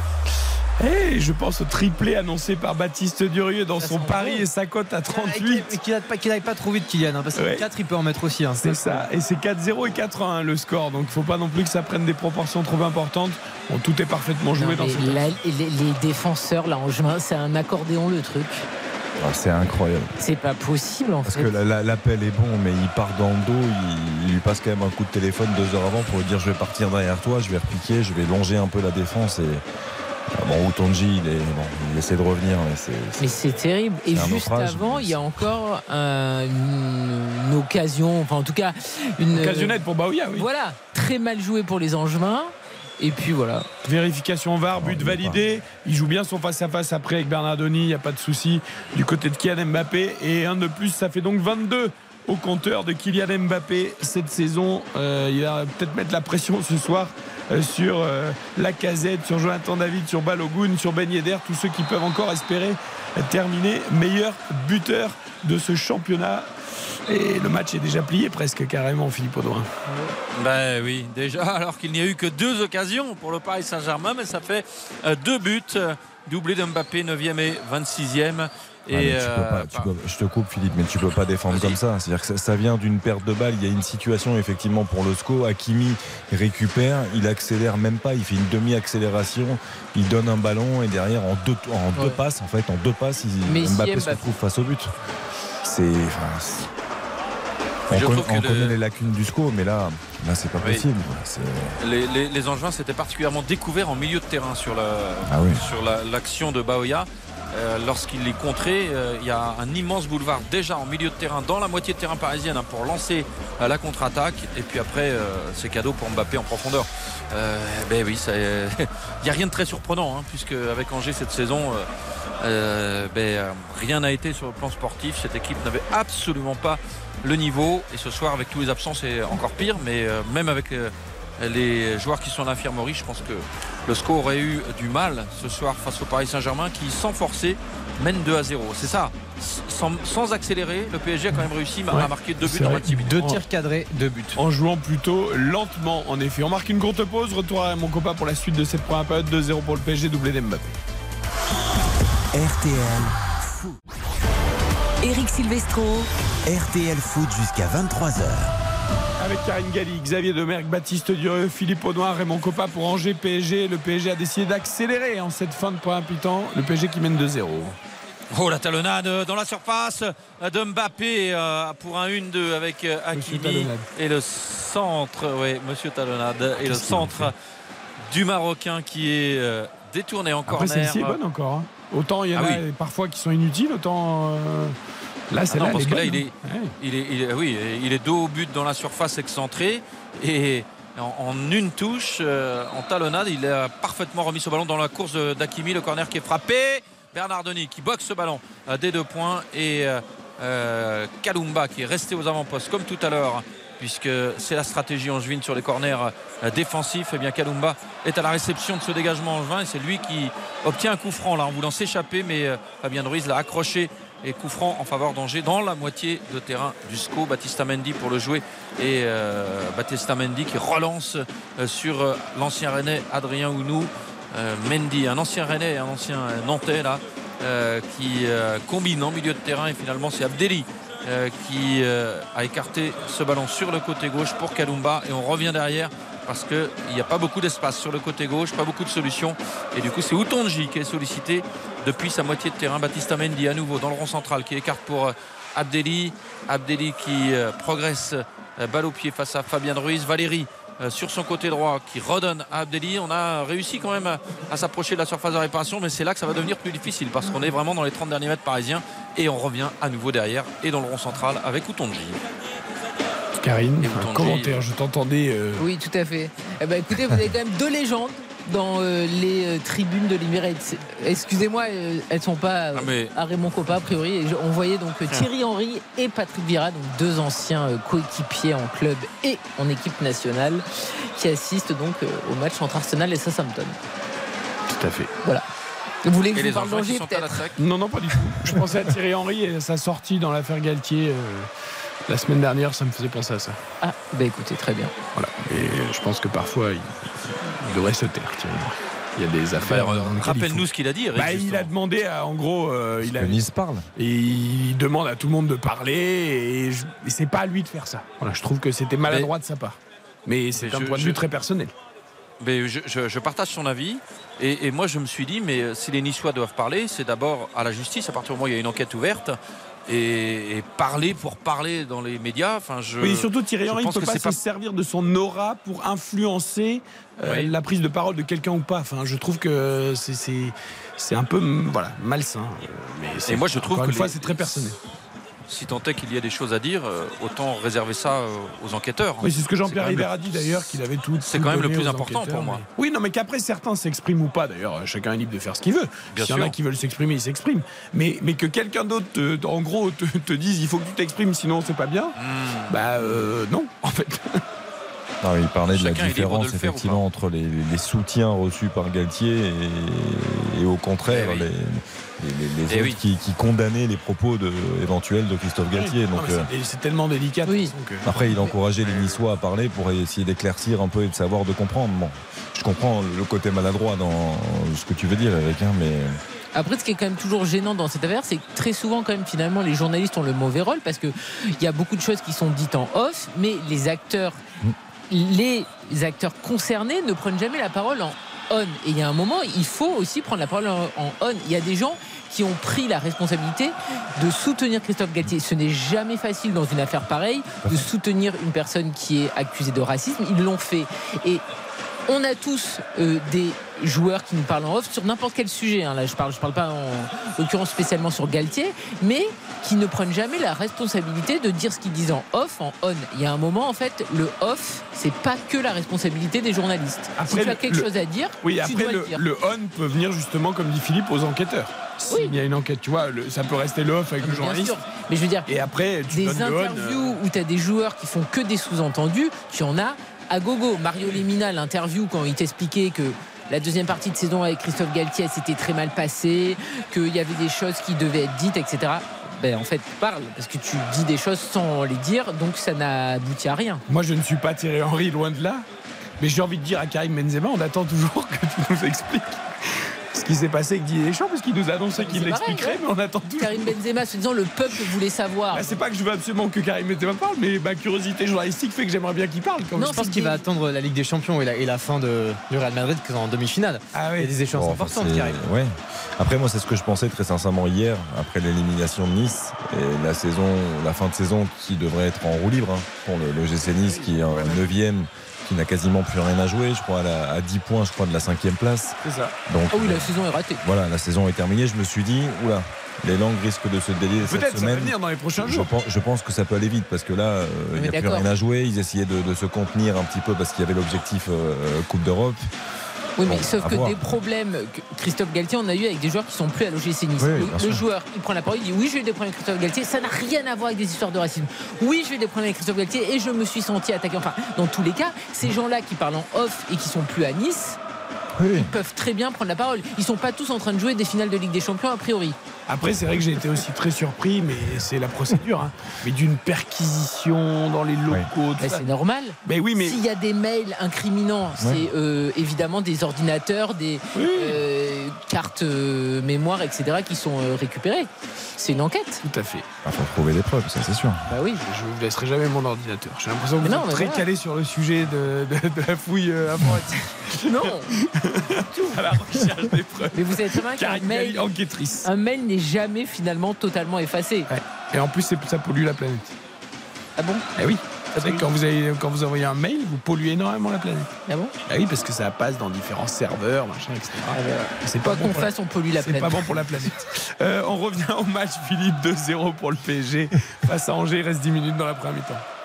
Et il reste euh, un peu moins de 10 minutes, effectivement. Et euh, les Parisiens qui sont dans la moitié de terrain angevine avec Messi en une touche pour Mbappé qui a tenté, alors qu'il était en déséquilibre, qui a tenté de remettre à l'Argentin. Mais c'est Angers qui a pu récupérer Abdelli qui donne ce ballon en profondeur pour euh, Nian.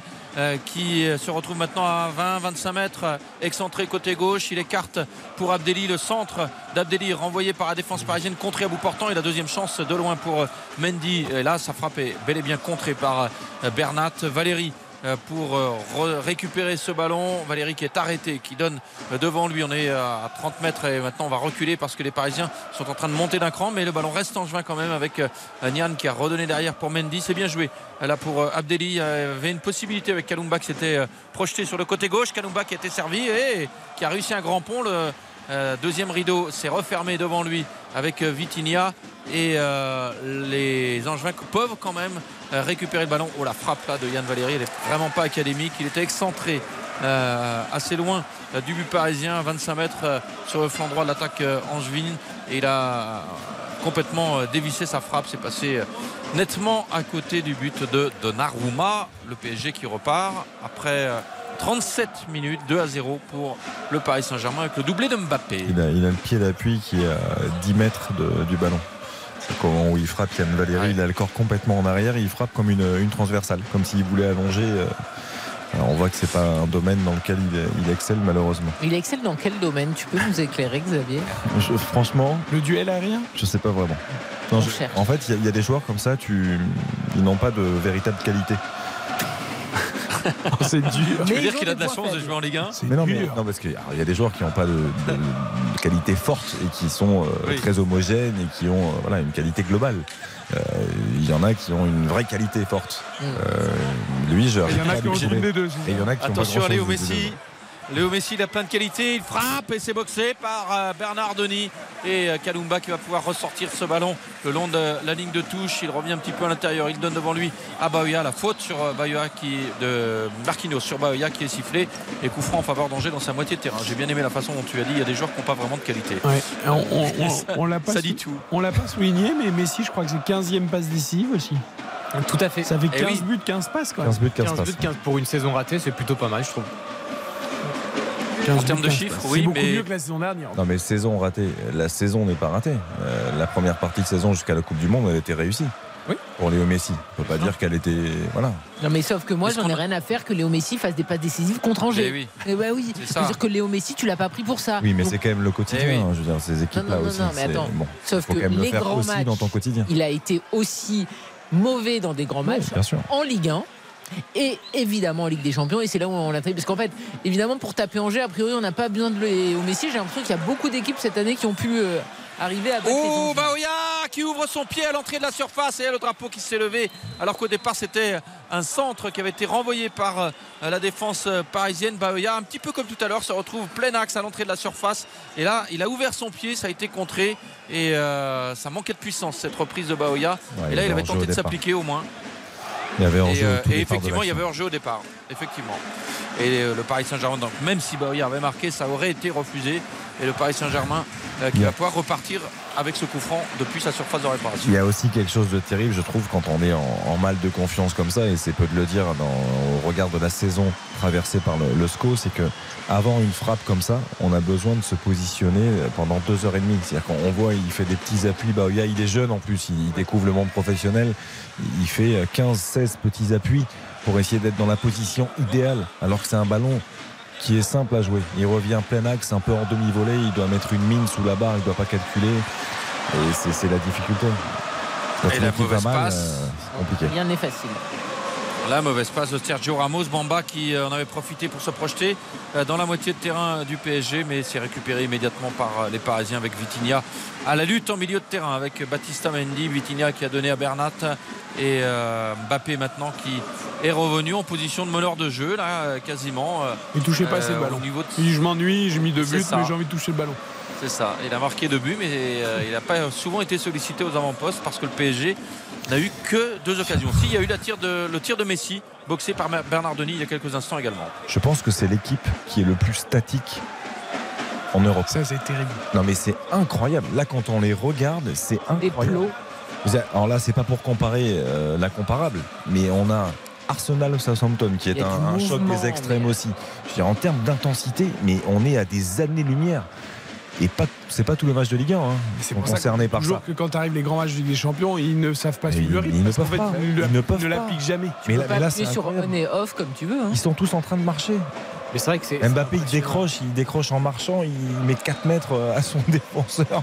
Il a, il attend de lever la tête 10 fois, de- d'orienter tranquillement vers Hakimi, qui trottine. Je veux dire, c'est c'est pas Mais possible. Ce qui est terrible pour le PSG, c'est que cette semaine, il y avait des matchs de Ligue des Champions, qui étaient euh, match retour, avec notamment Milan, euh, Manchester City. Et Paris ne peut même pas exister une seule seconde. C'est-à-dire quand on voit la différence de niveau, d'intensité, de précision, de, technique, de possible. tactique, c'est-à-dire qu'à tous les paramètres du, du jeu et du football, Paris est largement en dessous. C'est c'est- c'est hyper impressionnant. Mais c'est une exigence du quotidien. pour les Parisiens.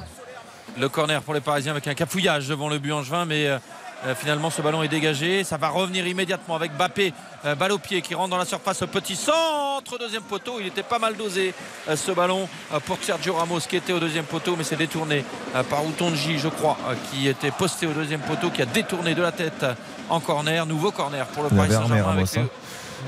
Ah, il avait fait, Mbappé avait vu son appel Il très tôt, il avait armé la pour la reprise. Et oui, et oui.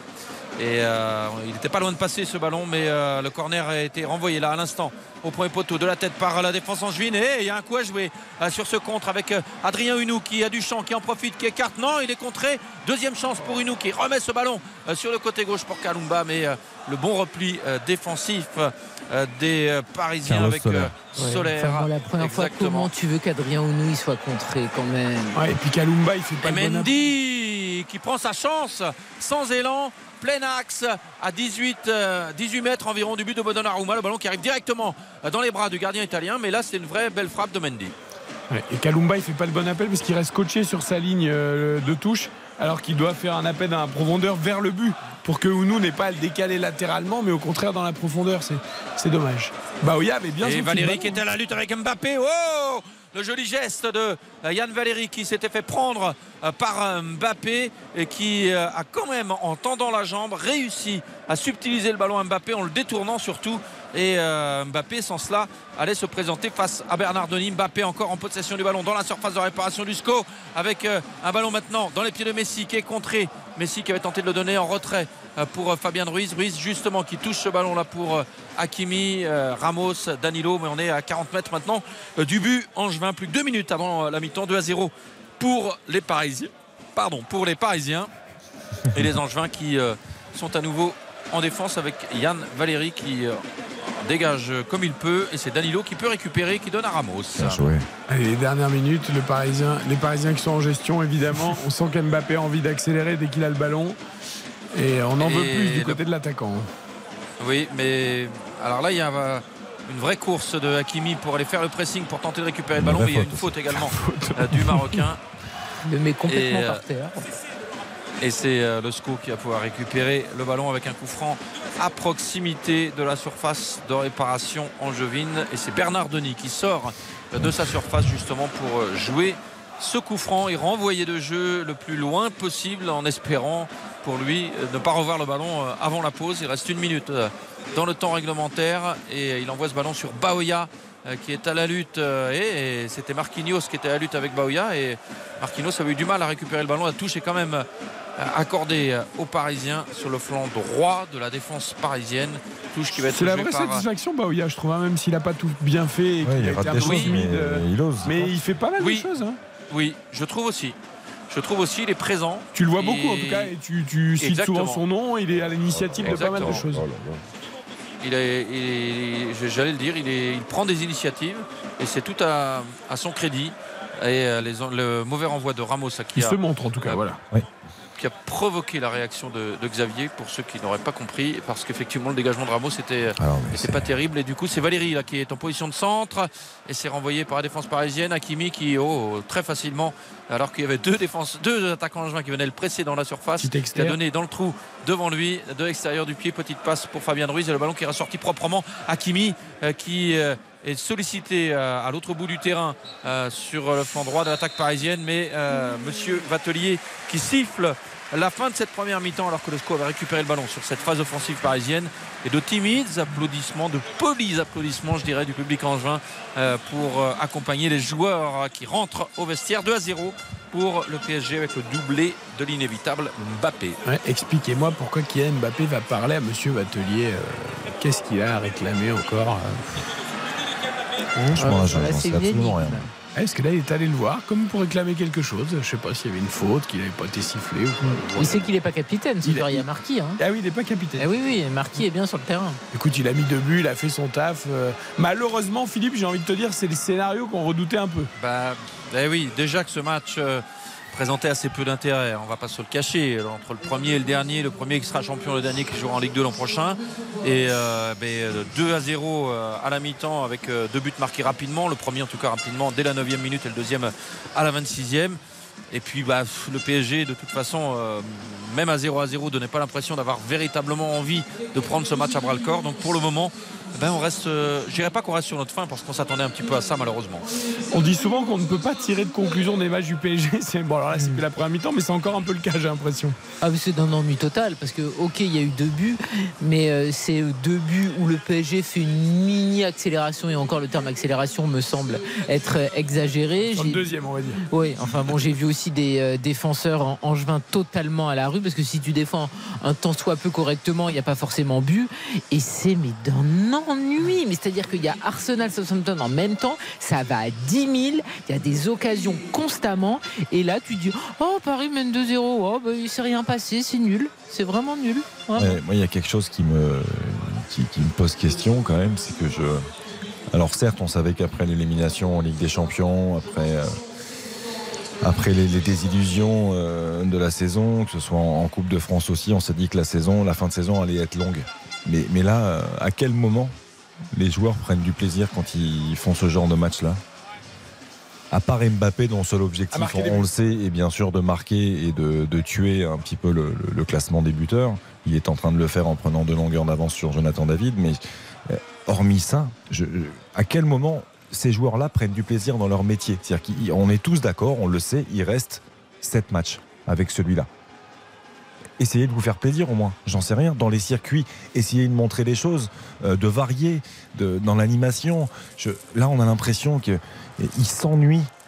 Mais c'est cette première période pour moi, mais elle est. Euh, Mais ce qui est fou, c'est que euh, total. l'un des seuls autres joueurs, hormis euh, Kylian Mbappé, qui lui euh, veut son titre de meilleur buteur, qui a l'air concerné, c'est Sergio Ramos, qui pour le coup, Ouais. il Il n'a essaie. plus rien à prouver. Oui, alors qu'il a tout gagné, mais qu'il se dit mais pourquoi je suis là On sait même pas pourquoi.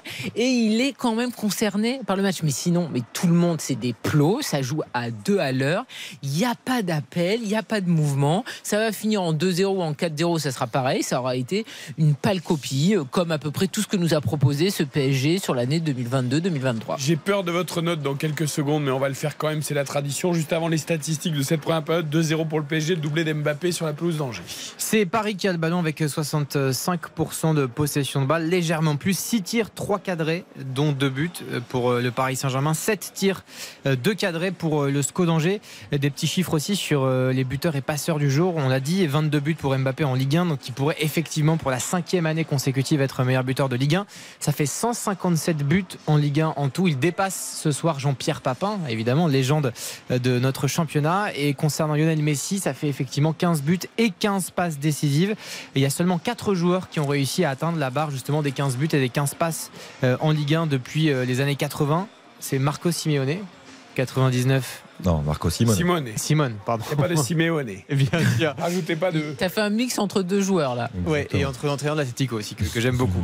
Euh, donc il y a euh, Marco Simeone, il y a Eden Hazard. Marco Simone. Simone, euh, excusez-moi. Laisse-le tranquille. En fait, il est italien, il s'appelle en fait, il, il est mal écrit sur mon ordi. Eden Hazard en 2011-2012, Kylian Mbappé évidemment en 2021-2022 et puis donc Lionel Messi cette saison avec le Paris Saint-Germain. C'est noté, merci Baptiste, 21h49. RTL Foot, La note. Allez, notons quand même cette première mi-temps et cet avantage 2 à 0 pour le PSG, Philippe Audouin. Batman. Marco Simone. 3. C'est bien de- 3, Trois. la note 3, ouais. euh, bah allez, il y, a eu- il y a eu les deux buts de Mbappé, mais euh, bon, il y a, il y a- ce match ne dégage aucune émotion et euh, je j'ai pas vu grand chose, mis à part quelques talonnades de Mbappé, euh, j'ai pas vu grand chose de plaisant dans le jeu. Ok. Ouais, je, je sais même pas pourquoi je mets un point de plus parce que 3 je peux pas mettre 3 mais je, je mets 4 déjà mais je pense que c'est trop haut mais euh, alors ouais, cette première mi-temps a été insupportable je, je, je- ne comprends pas en fait je, on explique aux enfants euh, qui jouent au foot l'importance de la notion de plaisir et les enfants aiment bien regarder les matchs. C'est-à-dire que là, aujourd'hui, vous pensez que les enfants ont pris du plaisir? Et vont prendre exemple sur une équipe qui est du Paris Saint-Germain, là, qui est certes en mais qui. Ils écoutent RTL Ah non, c'est le début des vacances, là, en région début des vacances donc, en euh, région parisienne, c'est vrai. enfin, je, je- Et ailleurs, c'est encore les vacances dans la Oui, tout à région sud, je crois. Pour d'autres, c'est la reprise, mais tu peux t'endormir avec RTL le soir. Mais voilà, moi, je- je- j'ai du mal à comprendre. Là, là, quand on les voit, les, les regards, les visages, il y a personne qui sourit. On- ils ont l'impression qu'ils se disent, mais qu'est-ce qu'on fait là, quoi? Et moi, je, j'ai beaucoup de mal avec ça. Donc, euh, je vais mettre un 4, mais gentil. Euh, avant la note de Karine Gay, je voudrais savoir à quoi est le sandwich de Philippe Audouin. Parce que j'entends que ça, ça- ça farfouille Pardon. le plastique. Non, c'est pas grave. C'est l'heure du sandwich, là. Exactement. Ah bon, Exactement. bah alors, il y a quoi dedans ce soir? Euh, c'est pas terrible. hein. Il y a un peu de tomate, un peu de salade et je crois que c'est du jambon. Voilà. Je, ah, je crois que c'est du jambon. Le, le je Oui. crois est Le je inquiétant. crois est assez inquiétant. Oui. Philippe, on te, laisse, on te laisse grignoter ton sandwich, reprendre des forces Je dis tes jambons. avant la seconde période. Karine, ta note. À tout Bah, à l'heure, Philippe. J'ai espéré rêver avec le sandwich de Philippe, mais même ça est sans saveur. Vous voyez, donc moi c'est deux. Parce qu'il y a eu deux buts, sinon il n'y a rien. En plus, les buts ne sont même pas beaux. Parce que me dites pas qu'ils sont beaux, qu'il y a des feintes, que Bernardoni, que tout ce que vous voulez. C'est deux buts vilains comme tout. Donc vraiment, je suis très très déçu de cette première mi-temps. Vous avez pas de nouvelles du mariage, moi non plus. C'est pour ça que vous êtes énervé. C'est pour. Aussi, j'ai pas de nouvelles de mon compagnon, je ne sais pas ce qui se passe. Hein Mais j'encourage les gens vraiment, s'ils veulent voir du foot, c'est Arsenal Southampton. Hein. Ouais. Mais écoutez, RTL, on vous donne le résultat. On, oui. on continue Et tout là, on en vous ça manger PSG. Southampton a failli égaliser, Arsenal repart à l'attaque, le Non, foot qu'on aime. Arsenal a failli égaliser. Euh, oui, Southampton a, fa- Southampton non, mais qui Southampton a failli marquer un troisième but, je veux dire. Arsenal aussi a eu des occasions pour égaliser. Ça va dans tous les sens. Ah voilà Ah bah, ah Eh ben bah, non. Eh ben euh, non. Mais Eh vous ben voyez, c'est constamment des occasions. Ça, c'est des occasions. Et puis surtout, c'est à 10 000. La prochaine fois, je prévois un sandwich avec du vrai jambon pour vous pour la mi-temps. Euh, Baptiste Durieux, la note à la mi-temps. Je, je veux pas être meilleur que mes camarades, hein, c'est un ou deux quoi, ça vaut pas plus. Ah, je vous ai dit, j'ai regardé des Ah, matchs mais- de Ligue. ah, c'est étonnant. Non, mais. Non, mais pas Ah, un. j'ai regardé des matchs comme vous de Ligue des Champions. Oui, mais cette pas parce semaine, que vous c'est étiez pas à le même Milan sport. la semaine Non. dernière. Non, j'étais devant ma télé cette semaine, c'est pas le même sport, c'est pas pouvez la pas même envie. un. J'ai aucun, là, il y a aucun amour du foot, Un, aucun c'est amour trop du foot. sévère. Bah deux si vous voulez. Allez, vendu. Je mets deux. Pour Deux chaque but. Voilà, et pour le sandwich de Philippe Audouin qui a l'air formidable. Et moi, je mets 3 comme Philippe Audouin, puisqu'au stade, il a un ressenti quand même. Oui, mais le troisième point, il vient d'où? Du, du, je sais pas, de Philippe Audouin, qui a fait le déplacement. Ou des Angevins, des Angevins. Bah oui, de Baouya, j'ai bien mis le petit Baouya. Je suis beaucoup trop sympa, moi, quand même. Je me rends compte. Je suis beaucoup, beaucoup trop, trop mais beaucoup trop. Mais ça, c'est Xavier, c'est un garçon sympathique. Oui, mais non. J'ai détesté cette première mi-temps. Bah voilà, donc deux, deux. Bah non, ça vaut pas plus. Tu vois, là, ils, ils rentrent à mi-temps, ils sont cuits, les Gunners. Ils sont cuits, les joueurs de Southampton. À Angers-Paris, ils peuvent aller reprendre l'avion. Là, ils sont frais comme des gardons. Il n'y a personne qui a transpiré. Allez, écoutons Abdoulaye Bamba avant la pub et les infos de Haute Vernuccio, euh, qui va mettre beaucoup plus d'intensité que les joueurs parisiens, ça je le sais. Euh, Abdoulaye Bamba à Langevin au micro de Prime Video. On le savait avant le match, même pendant c'est difficile. Après, à nous de d'être moins attentistes. Voilà, on doit arrêter euh, de les regarder et mettre euh, notre jeu en place. On a des situations après, euh, quand on a la balle, on essaie de jouer, donc c'est bien. Voilà, les Angevins qui veulent faire mieux, mais qui n'y arrivent pas pour l'instant, menés 2-0 donc par le Paris Saint-Germain, les 21e et 22e buts de Kylian Mbappé cette saison en Ligue 1. 21h54, vous êtes bien sur RTL. RTL Foot jusqu'à 23h, la pub, les infos et la seconde période de ce Angers PSG, tout en suivant également Arsenal Southampton en première ligue. RTL Foot. RTL. 21h55 minutes. 2-0 pour le PSG à la mi-temps sur la pelouse d'Angers. Toute l'info de Vernuccio. Bonsoir Eric, bonsoir à tous. Après Emmanuel Macron hier, la première ministre sort à son tour le carnet de chèques. Elisabeth Borne promet de diviser par deux les délais pour obtenir un titre d'identité, le gouvernement, mais une nouvelle enveloppe de 28 millions d'euros sur la table pour inciter les mairies à accélérer le processus Arthur Pereira. Absolument, et arriver à 1,8 million de rendez-vous chaque mois. Pour atteindre ce résultat, le gouvernement actionne plusieurs leviers. D'abord, via le contrat urgence titre. Dans ce cas-là, la mairie s'engage à ouvrir 20% de créneaux supplémentaires. En contrepartie, la commune reçoit 4000 euros de la part de l'État afin de financer les heures supplémentaires ou le recrutement d'une personne supplémentaire. Autre levier, l'installation de 650 nouveaux guichets dans les mairies. Vous savez, ces bornes utilisées pour réaliser les empreintes. Et enfin, cette nouvelle enveloppe permettra de raccorder les 1400 communes encore absentes de la plateforme commune mise en place par l'État. En tout, 100 millions d'euros versés aux collectivités. Objectif arrivé à 30 jours d'attente maximum pour obtenir un rendez-vous d'ici l'été contre 66 actuellement. Les précisions d'Arthur Pereira. Autre annonce, cette fois du ministre de l'économie, la prolongation d'un an du bouclier tarifaire sur les prix de l'électricité jusqu'à début 2025. La gendarmerie a lancé un appel euh, à témoins ce soir pour disparition inquiétante en Seine-et-Marne. Chloé, 20 ans, était partie faire un footing ce matin entre 5h45 et 6h30 à Damartin-en-Gouel. 75 gendarmes déployés sur place ainsi qu'un hélicoptère.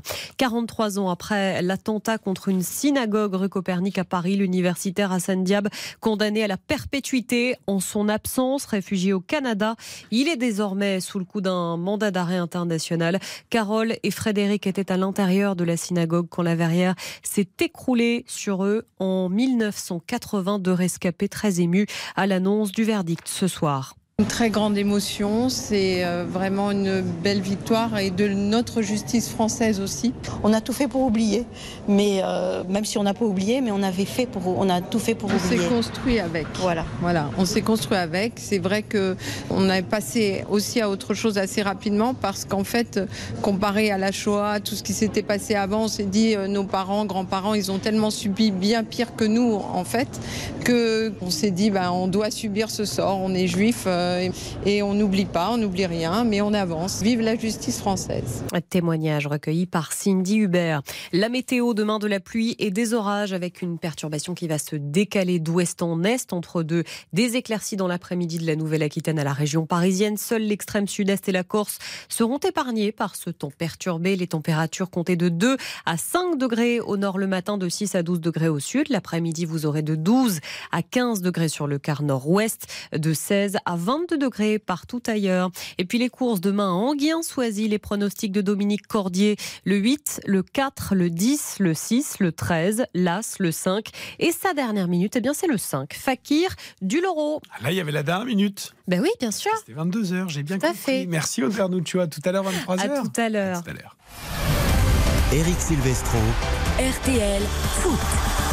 RTL Foot jusqu'à 23h comme tous les vendredis, les samedis et les dimanches avec Karine Galli, avec Xavier Domergue, avec Baptiste Durieux. Philippe Audouin est à Raymond Coppa ce soir pour l'ouverture de la 32e journée de Ligue 1 Angers PSG. C'est toujours la mi-temps. 2-0 pour le PSG. Mbappé, double buteur au 9e et 26e minute. Lyon, Marseille, ce sera la grande affiche dimanche soir. Écoutons Chancel Mbemba, le défenseur marseillais, avant ce match. Pour moi, j'ai pas dans la vie une trick pression. Ma nature, je suis comme ça. J'ai pas de pression. C'est pas pour inventer, mais j'ai pas de pression dans ma vie. Je joue normal, naturel, je force pas. Le plus important quand je rentre sur le terrain, je joue pour faire plaisir pour les autres, pour faire plaisir à tout le monde. Et regarde les foot. J'ai froid. Chancel Mbemba. Oula, vous voulez qu'on Alors, oui. Je m'étouffe. Alors Xavier, Chancel Mbemba qui se projette sur le match de dimanche. Est-ce que Marseille joue plus gros que Lyon? Ça, c'est la question, parce que Eric est en train d'avaler un chat, voire de régurgiter un chat. Il y a une chance sur deux, je ne sais pas. C'est le problème de revenir dans le Nord après avoir été C'est ça. Sud. Non, mais blague à part, ce match est ô combien important pour les deux équipes? C'est difficile de dire qui joue le plus gros. Je, euh, au regard de la saison, j'ai envie de dire Marseille. Parce que si, si Marseille perd et, et que Lens, effectivement, potentiellement euh, s'impose face à Monaco, là, ce serait compliqué d'aller chercher cette deuxième place euh, qualificative directement pour la Ligue des Champions. Maintenant, euh, pff, Lyon a beaucoup à perdre aussi parce que Lyon revient de nulle part. Euh, Lyon, en cas de, de victoire, se relancerait pleinement. Donc c'est c'est difficile. Je trouve que c'est un match important. C'est un, un vrai choc des Olympiques qui, qui va nous intéresser, qui va nous passionner, on l'espère, dimanche. Moi, je trouve que du côté de Lyon, peu importe le résultat, la saison, elle est, elle est ratée. hein. Mais non, parce que si tu gagnes, tu as 53 points. Tu reviens à hauteur de Rennes, tu es à deux globe- points provisoirement de, de Lille. Oui, mais je veux dire, ça, ça, ça viendra pas récompenser une saison qui a été du mois d'août jusqu'à aujourd'hui. euh, Je suis complètement d'accord. Dans la continuité, dans la cohérence, dans la régularité. euh, Il n'empêche que là, tu as fait une saison catastrophique. Aujourd'hui, tu regardes les sept matchs qui te restent à jouer et que potentiellement, sur ces sept matchs-là, euh, tu peux aller chercher, décrocher une place euh, qualificative en Coupe d'Europe qui était inespérée il y a encore quelques semaines. Mhm. Donc tu tu t'accroches un petit peu aux branches, euh, à ce qui reste, mais je pense que ça peut renforcer aussi leur ambition malgré tout. Mais moi, je suis complètement d'accord avec Baptiste et je trouve que ça montre à quel point notre championnat est nul. Parce qu'en fait, Lyon a été mauvais de A à Z. Il gagne trois matchs, mais c'est pas une série de fous, trois matchs et il se retrouve à être encore potentiellement européen. C'est dire si en fait on a un ventre mou géant, c'est-à-dire c'est un sumo ce championnat de Ligue 1. On a un PSG, un leader qui est nul, qui a cinq défaites et personne n'est en capacité d'être champion à la place du PSG, c'est quand même un vrai problème. Ça mais veut ça- dire que ce ça, sur ça, championnat, il est effectivement euh, attrayant parce que tu ne sais pas quel sera le dénouement pour certaines euh, places, que ce soit les places européennes ou celles qui vont euh, t'amener en Ligue 2, mais la qualité du championnat en elle-même, elle est de plus en plus faible. Après, par rapport à la série de Lyon, tu as raison sur les trois victoires consécutives. Il n'empêche que Lyon reste sur sept matchs sans défaite en Ligue 1. Euh, voilà, donc la série, ils la font au bon moment. Même s'ils ont de la réussite dans cette série-là. Il y a quatre victoires et trois nuls sur les sept derniers matchs. Je n'ai pas retrouvé totalement ma voix, mais c'est reparti à Raymond Coppa. Entre Angers et le Paris Saint-Germain, Philippe Audouin. Mais c'était intéressant de vous écouter sur Lyon et sur Marseille. Pendant que tu étais en train à moitié de mourir, effectivement. J'ai failli mourir. Oh, mais- C'est reparti effectivement depuis euh, 50 secondes et euh, le PSG donc euh, qui mène 2 à 0. Angers qui est en possession du ballon avec un premier ballon dans la surpasse euh, avec un duel aérien entre Nian et Marquinhos et corner à suivre euh, manifestement euh, pour euh, les Angevins et Marquinhos qui euh, se plaint d'avoir reçu un coup euh, sur ce duel, euh, un coup sur la cheville. Mais ça va aller pour euh, le capitaine euh, euh, parisien, c'est Abdelli euh, qui va se diriger vers euh, le poteau de corner euh, avec euh, Kalumba qui a posé le ballon dans l'arc de cercle, mais c'est bien Abdelli euh, qui va frapper ce corner rentrant euh, de la gauche euh, vers la droite. Corner euh, joué au deuxième poteau, renvoyé. Oh, le retourné acrobatique d'Outonji, me semble-t-il. Oh, le ballon cafouillé dans les 5,50, le drapeau qui se lève. Oh, petite alerte là sur le but euh, parisien avec ce corner qui a semé un petit peu le trouble euh, dans, devant le but euh, parisien, mais euh, pas de euh, dégâts. Pour a raté sa, sa talonnade. et c'est. Alors, il- c'est, euh, qui était dos au but qui a tenté un C'est retour Unou, je crois. C'est une ou Ah non, pas, pas... pas, retourne acrobatique, il a tenté ah. une talonnade. Retourner, c'est. Je, crois que tu as raison hein, sur Otanji, oui. Je crois, euh, je crois, mais je suis pas sûr. En tout et, cas. Et ensuite, Oumu euh, en fait est dos au but avec le ballon dans mm. les pieds et il essaye une talonnade, mais il rate le ballon. Et la première alerte. Euh, je la... vois pas bien. Et Abdelik et Krastros. Bah Abdelik et Krastros, ça frappe alors qu'il y avait encore un ballon récupéré par les Angevins en milieu de terrain. Angers qui est bien reparti dans ces euh, deux premières minutes de la deuxième mi-temps, puisque ce sont eux, les Angevins, qui se montrent euh, les plus menaçants, les plus entreprenants ah, mais pour le moment, c'est Paris qui récupère le ballon. Je vous ai trouvé eh, quelqu'un dans les la tribunes. c'est pas. Ah, attends, il nous a trouvé ah. quelqu'un dans les tribunes.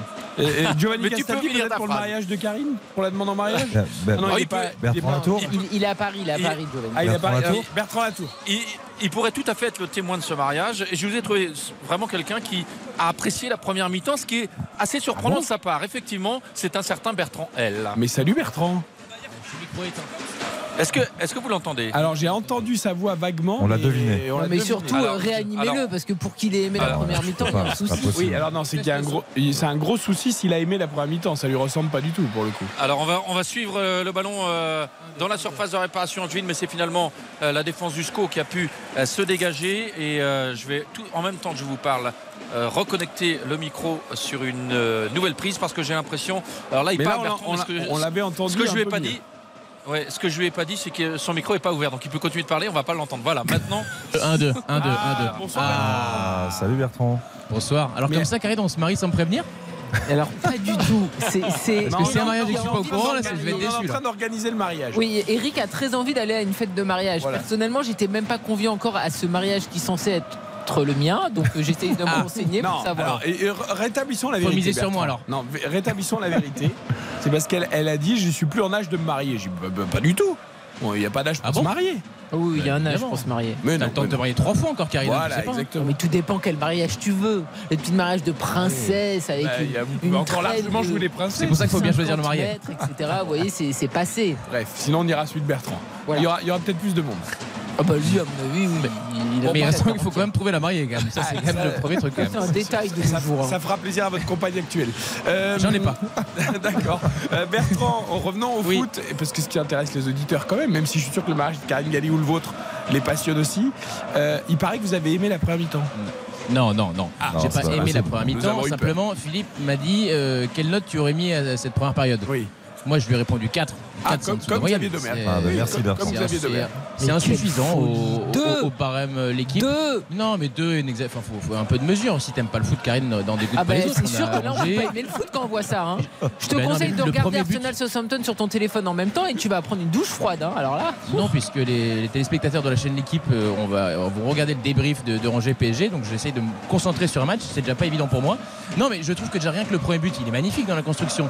Si Mbappé avait bah, pas. La, fin de volet, euh, c'était pas repris par deux fois, il aurait encore plus beau. La, passe de Messi, la remise de Bernat est belle. Ça, c'est magnifique. C'est extraordinaire. La passe de Messi, moi, j'en vois pas toutes les semaines des passes comme ça. Hein. Il en a même fait deux dans la mi-temps. C'est vrai. Mais, le ah bah, raté ah Messi, Mbappé, mais quand il euh, est nul, on dit il est nul. Et quand il est bon, on dit, c'est Messi. Bon, bah, comme ça, on est, tranquille. Mais le raté d'Mbappé, là, C oui, c'est ce qui ternit un petit peu cette ah. action sublime. Ah, ah non, je croyais que tu allais me dire que c'était voulu en fait. C'était une feinte. Pour se retrouver non, non. avec Bernardoni, les fesses pour par terre. coucher Bernardoni. oui. Ah, il est très fort, Kylian, mais là, je ne sais pas s'il avait pensé à ça. Non, non, non. bon, la vie est belle sinon? Mais tout va bien, la douceur en euh, messieurs, dames. C'est euh, libre c'est fort. bah oui, bah, il bah, n'y a pas d'action là, donc on peut, on peut Non, en tout cas, je vois que Xavier Domergue, manifestement, s'est remis euh, de son élimination piteuse hier euh, euh, sur le ouais, groupe F6 Où il a, honteusement fait éliminer les, les Niçois. Je suis navré, Martin. il n'était pas sur le terrain, lui était au niveau. Foot français pour moi, c'est de sa faute. pour moi, il incarne l'échec des Français en Coupe d'Europe. Ah bah, c'est ce que tout le monde me dit, effectivement, Bertrand. Mais merci de confirmer. On que... essaie de lui remonter le moral pour dire qu'il n'était pas chat noir. Mais bon, d'accord. Okay. Bah, un peu quand même. Hein. Un peu, hein. Ah un peu. Quand est-ce que vous Sinon, vous avez tous l'air déprimé quand même. Hein. Quand est-ce que vous venez refait le match, Bertrand retour Eh bien, je viens le 29 avril. Eh bien, le jour oh, de la de la Coupe de France. c'est Magnifique. Exactement, euh, avant d'y aller d'ailleurs. Avant d'y aller. Vous êtes déprimé, hein, tout ça. Non, hein. pas non, non, tout va très bien. Écoutez, je rentre du sud, je suis pas du tout déprimé. Euh, Bertrand, au plaisir en tout cas. Oui, c'était un plaisir partagé et euh, je pense que le PSG va gagner 4-0. J'ai déjà vu le match, donc comme ça, si ça peut faire gagner du temps dans vos. Euh, est-ce est va mettre un triplé? Oui, absolument. Parce que c'est le, pari de, le, le pari Baptiste Durieux avec une cote à 38. Triplé qui ne servira à rien, on lui avait demandé de marquer contre le euh, Bayern. Baptiste Durieux a joué une victoire du PSG 4-0 ou 4-1 avec un triplé d'Mbappé et ça ah, fait une cote à 38. Ah oui, il faut le 4-0 et le 4-1 aussi. Parce que eh c'est 5-0, il est marrant Baptiste. Oui. Ah oui ça c'est sûr. Eh oui. Et Karine Galli pas a joué pour, là. 2-1 ou 3-1. Donc elle est encore dans le coup, mais il faut qu'Angers marque. Mais je suis totalement dans le coup. Les Angevins peuvent marquer, mais ils n'ont pas envie. C'est énervant. Mais moi, je trouve qu'ils peuvent marquer, blague à part les Angevins. Bah, ils ont, ils ont la situation, ils les ont eu. premiers Agaçant. Oh, le contrôle.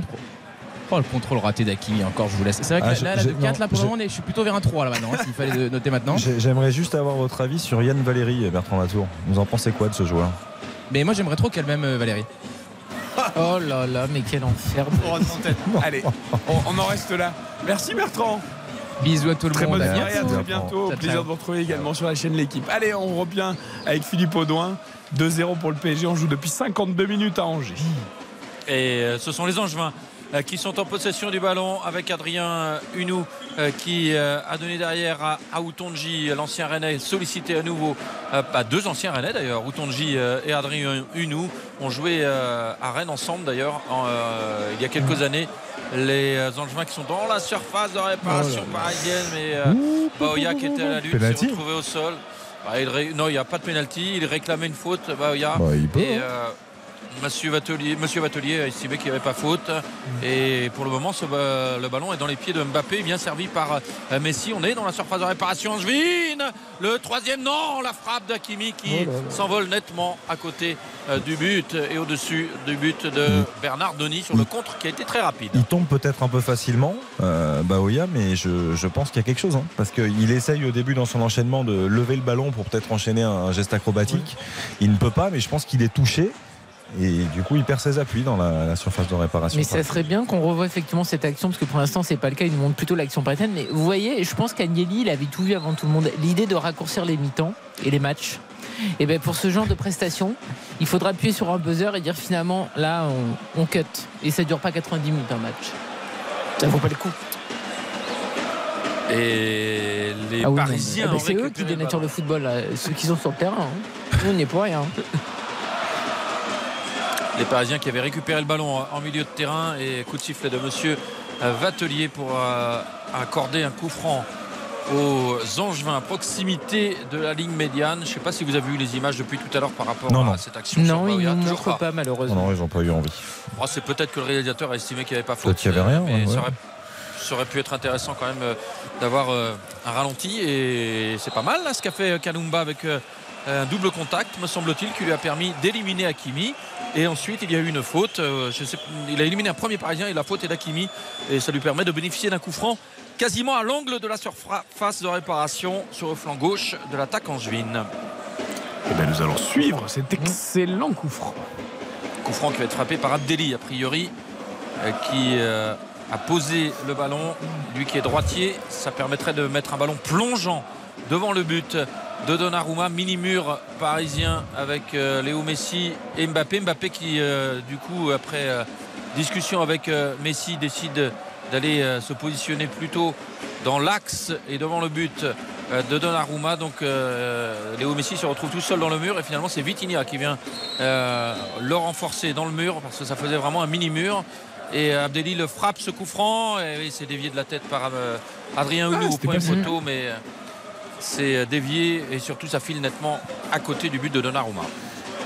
Adrien Hunou qui est capable hein, de mettre ce genre de, de ballon là, la tête il, la touche malheureusement un petit peu trop, il doit simplement la dévier du, du dessus du crâne et ouais, il s'en veut sur le geste mais euh, Adrien Hunou c'est un- euh, ouais ouais exact à Rennes Pas notamment à hein. Angers, hein, mais, euh, mais à Rennes ouais, Ouais, et à. Clermont, je me souviens lors de son prêt qui avait été très aussi. bon. Ouais.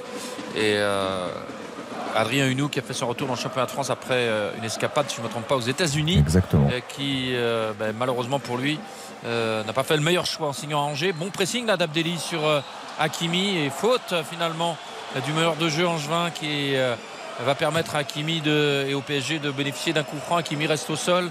Ça devrait aller quand même pour le défenseur marocain. Et on était tout près du poteau de corner sur le flanc gauche de l'attaque euh, angevine. Le PSG, après 12 minutes euh, en deuxième période, qui va pouvoir se dégager le temps qu'Hakimi se relève. Et lui a enlevé sa par, chaussure. euh, Parce qu'on disait, mais on, on voyait pas la faute. En fait, ici, il lui a quand même euh, marché sur le talon et du coup, il lui a enlevé sa chaussure. tout à fait Et euh, voilà pourquoi Hakimi a- Hakimi s'est laissé tomber par terre. Et Hakimi a pu se relever et remettre sa chaussure. Et Marquinhos, lui, a joué le coup franc. Et euh, on tente de relancer dans la surface de réparation alors qu'il y a trois angevins pour faire le pressing. Mais les Parisiens parviennent quand même à relancer proprement avec Fabien Ruiz euh, qui a écarté côté gauche pour euh, Bernat. C'est très bien joué cette sortie de balle. En revanche, Bernat est obligé de revenir derrière. Donc en fait, euh, c'est retour à la case départ puisque c'est Ramos maintenant qui est tout près de son poteau de corner. Et la faute sur Ramos qui est commise par Baoya.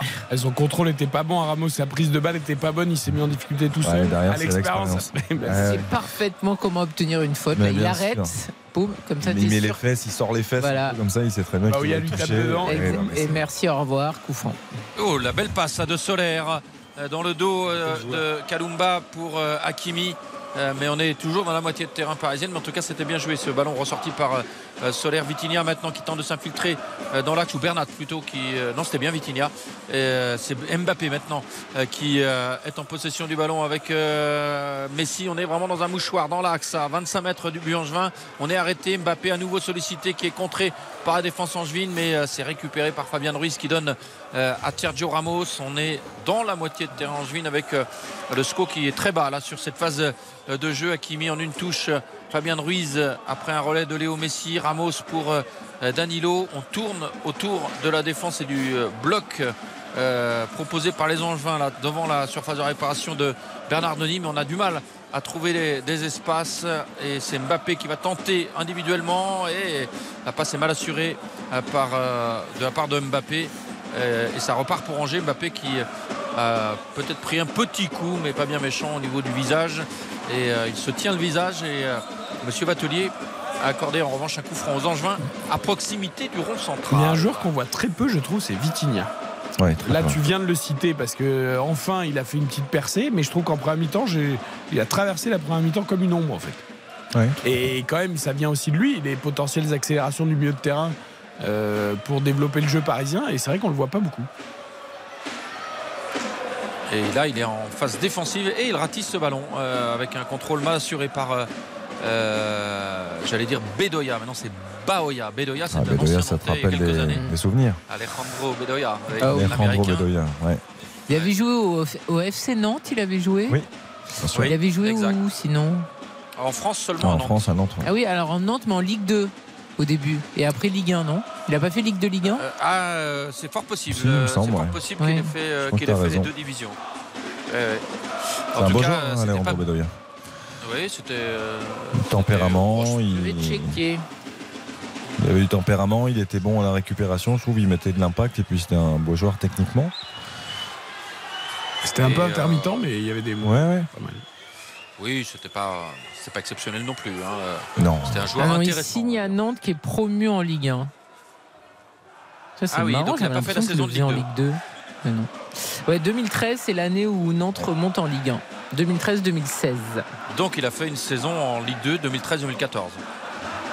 Euh, ben non, parce que là, j'ai- je vois écrit euh, le FC Nantes tout juste remonté en Ligue 1 le 8 août 2013. Heureusement. Ah, je pensais que c'était 2014, mais je me trompe peut-être. Je- Après, tu sais, Internet nous ment parfois. hein. Euh, mais je ne mettrai pas ma main coupée. Les Angevins sont en possession du ballon à une demi-heure de la fin avec un- une approche là qui est intéressante. Le centre d'Abdelli avec la deuxième chance au deuxième poteau euh, pour Kalumba. Ah, C'est compliqué là. Euh, ce qu'a tenté euh, le petit latéral gauche, mais qui a eu le mérite d'essayer, qui est applaudi pour sa prise d'initiative d'ailleurs, même si euh, il a poussé trop loin son ballon sur son dribble, ça file en sortie de but et c'est Donnarumma euh, qui peut euh, relancer le jeu. Premier changement dans Donc ce match avec Marco Verratti qui va faire son entrée, le retour du petit Italien. Ouais, donc Bedoya signe lorsque le FC Nantes remonte Ouais. en Ligue 1. Car il joue 2013-2014 en Ligue 1, donc la remontée c'est au terme de la saison 2012-2013. Ouais, ils finissent 13e, à, la- ils finissent 13e à l'issue de la saison 2013-2014 de Ligue 1 avec 6 points d'avance sur Sochaux, 18e et premier relégable à l'époque.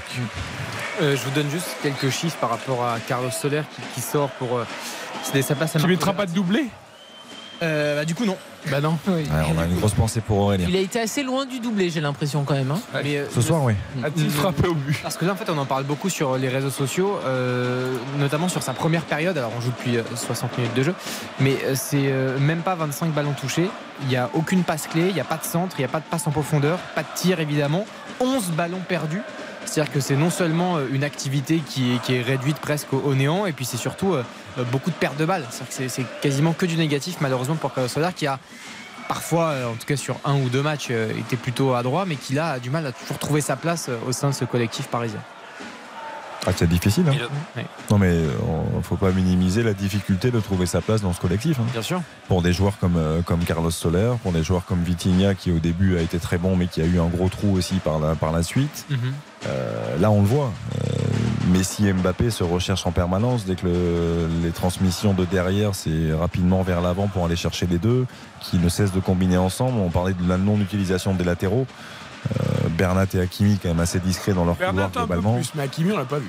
Voilà, c'est- un jeu qui est très stéréotypé, euh, fait d'appui remise, d'échanges entre Messi et Mbappé. euh, oui, mais après, c'est difficile pour les autres de s'exprimer autour. Mais tu vois, t'es Carlos Soler, tu te dis quoi après une année à Paris? Tu dis en fait, j'ai rien à faire dans ce club parce que moi j'aime le foot et Ouais, ouais. on compte pas sur moi. C'est quoi l'idée? Le problème, c'est que quand tu reçois ta feuille de salaire à la fin du mois. Après, ça, c'est une question de mentalité. Il y a des joueurs qui sont tout à fait prêts et qui assument le fait de faire ce sacrifice-là en disant voilà, salaire, confort de vie, et le foot passe après. Il y en a qui ne supportent pas l'idée de ne pas être un titulaire indiscutable, de ne pas être compétitif. J'en connais pas beaucoup qui ont voulu partir de Paris euh, en divisant leur salaire par deux. Hein. J'ai plutôt des exemples euh, de l'inverse. hein. Oui, mais tu vois, finalement, c'est quand même des joueurs qui existaient dans d'autres clubs et qui maintenant sont des pions euh, dont tu ne retiendras Ouh, la rien. belle frappe.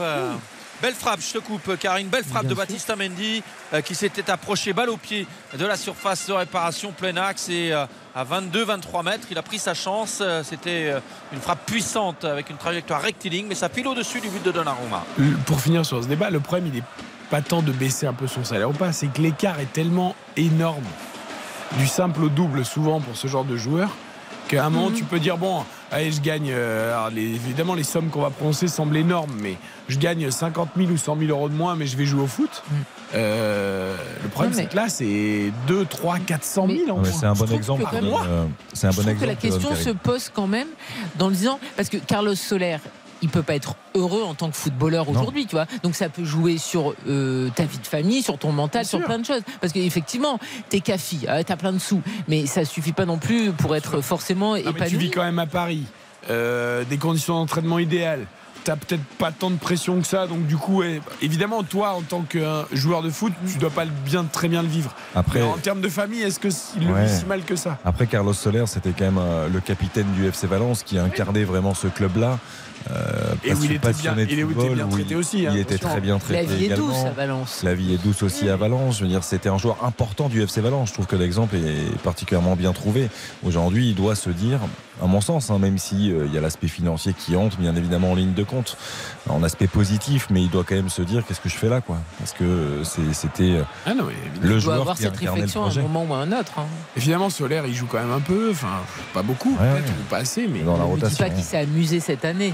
C'est une année dans sa carrière qui est totalement à oublier, qui est neutre. Il n'y a rien, tu vois. Donc ça doit être quand même. euh, Après, tu dis, je le fais sur un an ou deux ou trois, je prends un max de pognon, euh, je me fais voir dans un grand club, euh, un peu comme certains qui sont allés en Chine. Bon, après, le train, vont en Chine, ils reviennent au bout de six mois ou un an. Le train passe vite aussi. Hein. Oui, oui. Un joueur comme Carlos Soler, tu, te fais, tu en peux vite te Espagne, il y faire oublier aussi. un- hein, ouais, en Espagne, il y aura toujours un club ou deux qui le prend. Ouais, tu ouais. vois. Mais c'est dur après toi. Enfin, c'est difficile aussi en. Même a- si tu es a- un joueur important de Valence, que tu gagnes bien ta vie, tout ça, tu as un club comme le PSG qui arrive, qui te met le double du salaire sur la table. Ah, mais c'est Euh, totalement normal qu'il ait quasiment signé à impossible Paris. de pas bien tenter sûr. le coup, quoi. Ah non, Bah, mais ça, bien sûr. Par Mais- rapport aux exemples que tu donnes de, de certains joueurs qui sont partis par exemple en, en Chine notamment et qui ont pu revenir derrière au haut niveau, il y en a quand même très peu. hein. Parce Il y a Ferreira Carrasco. Carrasco Ouais, l'a- fait, Axel Witzel l'a fait parce qu'il a beaucoup bourlingué aussi, mais il est revenu euh, au haut niveau. euh, Mais regarde un joueur en étant Je performant. me souviens c'est- d'Oscar, Ouais. qui était à Chelsea, qui est parti à. Ah, en plus âgé quand Ah bah, même. Mais il n'était pas âgé. Ah, il est Oh, parti il assez devait tôt, avoir. quand même. euh, Et l'autre, le milieu défensif oui. aussi. bah, Oscar, il Euh, devait avoir Ramirez 28, 29 ans quand même, non Mais non, je suis pas sûr. Attends, je vais regarder. Ramirez Et est parti Et Ramirez est parti super tôt. Ben, à un moment, euh, je pense que tu, tu- qu'il y a des trucs que tu peux pas refuser. Quoi. Après, il y en a qui font quasiment toute leur carrière là-bas. Je pense à Hulk, qui a fait Mm. ça toute sa carrière euh, au Zénith quand il est parti euh, à l'époque au Zénith Saint-Pétersbourg, qui a fait euh, tout là-bas, Ouais, c'est vrai. quasiment. Allez, Angers qui pousse, hein, Philippe Audouin, quand même, pour essayer de marquer un but pour faire plaisir à Cannes Gali. Il y avait un corner, mais qui n'a rien donné euh, pour euh, les Angevins et c'est Paris qui a récupéré euh, le ballon. Euh, je rêve pas. En deuxième mi-temps, j'ai pas la moindre occasion pour euh, Paris. hein. On est bien d'accord. On est à Non, 67 ouais, ouais. minutes de jeu. Tout à fait. Il y a, il y a un 22 seul- donc en deuxième période. Alors ça veut dire qu'en première mi-temps on n'a pas vu grand chose, mais là, là cette fois on peut parler Encore de néant moins, pour oui. la deuxième Il y a mi-temps. un seul tir côté parisien, un tir qui n'est pas cadré, et quatre tirs du côté d'Angers, c'est un peu mieux. Enfin, je suis désolé, c'est pour moi c'est exactement la même mi-temps. hein. Ouais, tout à fait, bien sûr. Alors il y, a- il y a moins de situations, Philippe, tu as raison, mais parce que le PSG n'a pas encore accéléré. Et si le PSG accélère deux fois, il peut très bien y avoir de, de nouvelles situations ou même de nouveaux buts. hein. Euh, oui, bien sûr, mais euh, en tout cas, euh, depuis 22 minutes que ça a Ouais, repris, raison. euh, on s'ennuie ferme. Alors on s'ennuyait déjà en première mi-temps, mais là, Paris a décidé de ne pas mettre de troisième but ou de jouer tranquille, encore plus tranquille qu'en première mi-temps. Double changement euh, pour euh, le SCO avec Tube et euh, Sima qui font leur entrée. Et euh, bah, côté parisien, on aimerait bien voir un petit peu plus quand même dans cette deuxième mi-temps, même si le score est, est acquis, la victoire est, est quasiment acquise pour euh, les Parisiens, même si l'enjeu, euh, on l'a dit, est quasi inexistant. Euh, on pourrait espérer quand même un tout petit peu plus de la part des joueurs de Galtier. Yann, qui on le rappelle, hein, euh, s'est offert la, la première situation, la première occasion de ce match. Cinquième minute. Bon, ça n'aurait peut-être pas changé l'issue, mais en tout cas, il aurait peut-être pu permettre à, à Angers de mener 1-0. Et C'est lui qui vient de céder sa place. Le deuxième sortant m'a échappé en Oui. revanche. Euh, Camara, je euh, crois. Camara. Camara Ignan, donc On va remplacé passer à par, 4 derrière, je pense. remplacé du 109 euh, en attaque et c'est justement Tube qui est servi et qui a tenté de donner à l'autre entrant Sima et en pleine course sans contrôle Sima dans la surface euh, Tube euh, dans la surface qui a vu son centre de l'intérieur du pied contré par un défenseur parisien au premier poteau. Corner à suivre pour le, SCO le SCO qui montre beaucoup plus de choses c'est quand même beaucoup dire euh, de la prestation parisienne euh, dans cette deuxième mi-temps. Et nouveau corner pour euh, Angers. Il y a eu beaucoup de corners pour Paris en première mi-temps mais en deuxième période c'est Angers qui a eu le plus de corners. Et c'est un corner frappé de la droite vers la gauche par Tube corner sortant renvoyé au premier poteau. Et Baoya qui a récupéré le ballon à l'extérieur de la surface a tenté une reprise en demi-volée après un petit contrôle mais ça file au-dessus du but de Donnarumma plus que 20 minutes Il- dans ce il- match Il n'a peut-être, pas été irréprochable, euh, Sadat dans son comportement tout au long de la saison, mais je trouve qu'il a été euh, trop peu utilisé. Je, je- je pense que c'est le genre de joueur qui, pour le coup, lui, il connaît Ligue 2, Ligue 1, enchaînement, qui, qui, qui ne triche pas en termes de volume, en termes de- d'engagement. Euh, sans doute, Angers aurait peut-être dû euh, davantage s'appuyer sur ce genre de joueur-là. C'est Ouais, une question que je me pose, c'est une interrogation que j'ai parce que Sadat Youb, euh, ça a toujours été un exemple de- dans la combativité, dans la détermination à Nîmes notamment. Et très généreux, très très généreux. Euh, Il est, il est limité techniquement, mais, euh, mais au moins il a cette qualité de cœur. je trouve pas, moi? Techniquement? Bah, non, mais c'est pas, euh, c'est pas Lionel Messi, hein, mais, mais c'est, je, je trouve pas qu'il est. Hmm. pas- Bon, par rapport à Khalifa Koulibaly, euh, je pense pas. hein. Non, je trouve Ah, qu'il a toujours été propre. De, toujours été propre. Par rapport à J'aurais votre pas dit ça. J'aurais pas dit ça. Dissertons pendant la publicité sur le niveau technique de Sadia Tube, l'ancien joueur de Nîmes qui est aujourd'hui à Angers et passé par Saint-Etienne également, notamment 22h26, 2-0 pour le PSG à Angers, courte pause. Retour de votre match dans un instant sur RTL. Eric Silvestro. RTL Foot. Avec Karine Galli, Xavier Domergue, Baptiste Durieux, Philippe Audouin, Raymond Coppa pour Angers PSG 2-0 toujours à 18 minutes de la fin du temps réglementaire doublé de Kylian Mbappé. La vraie question, Philippe, c'est est-ce qu'il y aura d'autres buts dans cette partie et notamment un autre de Kylian Mbappé pour les paris de Baptiste ou un but d'Angers pour ceux de Karine? Et oui Il n'y a, pas une- il y a pas une farouche détermination des Parisiens pour aller marquer ce troisième but. Et Le ballon qui est hein. dans les- le, le ballon qui est quand même dans les pieds de Ruiz et Mbappé, là dans la moitié de terrain. Angevin Mbappé à nouveau qui a décroché de son poste d'attaquant, qui donne à, Marco Verratti. Verratti, euh, le euh, relais de Vitinha, mais on n'avance pas beaucoup. Et les Angevins qui sont bien campés euh, dans leur moitié de terrain. Hakimi qui donne devant à Vitinha en une touche. Vitinha qui a, redonné à Hakimi et le Portugais qui a tenté de redonner au Marocain dans la surface. Mais là, il y avait quand même un surnombre de la défense angevine qui a permis au SCO de récupérer, pas pour longtemps, parce que Abdelli est contré et c'est Vitinha qui euh, donne à Verratti, Fabien Ruiz qui va réorienter le jeu côté gauche avec euh, Mbappé qui prend sa chance de loin et Bernard Denis qui est obligé de détourner ce ballon en corner du point avec une frappe sans élan Ah, de plus de 20 mètres. Là, il était après le 25 mètres. Euh, Kylian Mbappé, corner à suivre Il pour la le prend un peu externe, elle tourne. Alors, je sais pas si elle était cadrée, je suis pas sûr, mais Elle replonge hein, quand même. elle replonge vite. Alors il a bien fait de ne pas prendre le risque, euh, Bernard Denis. Et le corner pour les Parisiens joué à deux entre Messi et Hakimi. Messi euh, servi à nouveau par euh, Hakimi, euh, Verratti, Hakimi, Verratti. Ah là, ils se sont compliqués la tâche, les Parisiens, le long de la ligne de touche. Ils vont quand même obtenir une. Et alors là, je comprends pas. Il y a non tout change, où tout change, Vin ou coup franc. Et alors, je ne sais pas ce que franc. Batelier a sifflé. Ah si, pour, c'est bien coup franc, effectivement. Verratti. Et- mais tout le monde s'y regardé parce que personne ne comprenait ce qui était sifflé. Et même Monsieur Batelier ne réagissait pas. Et j'ai l'impression qu'au départ, euh, Monsieur Batelier voulait donner une touche. euh, Ici, je vais au- donner coup franc, ce sera plus logique. euh, ben voilà. Je crois Il que a dû deuxième dire temps, il ça. s'est dit. Euh, voilà, juste Philippe, que- une toute petite parenthèse, puisque les buts, ne, certes, il y en a eu deux à Angers, mais les- le scénario le plus fou, il est, il est à Londres ce soir, Baptiste Durieux, où vous n'êtes pas, vous aimeriez y être, et nous aussi peut-être d'ailleurs. Ah, mais- bah, c'est- effectivement. Non, 3 buts à 1 pour euh, Southampton face à Arsenal. Euh, le but du break à l'instant inscrit par, euh, par Southampton. Du coup, ça fait 3 buts à 1, presque 70 minutes de jeu. Arsenal qui est toujours en tête du championnat avec Manchester City derrière avec deux matchs en moins.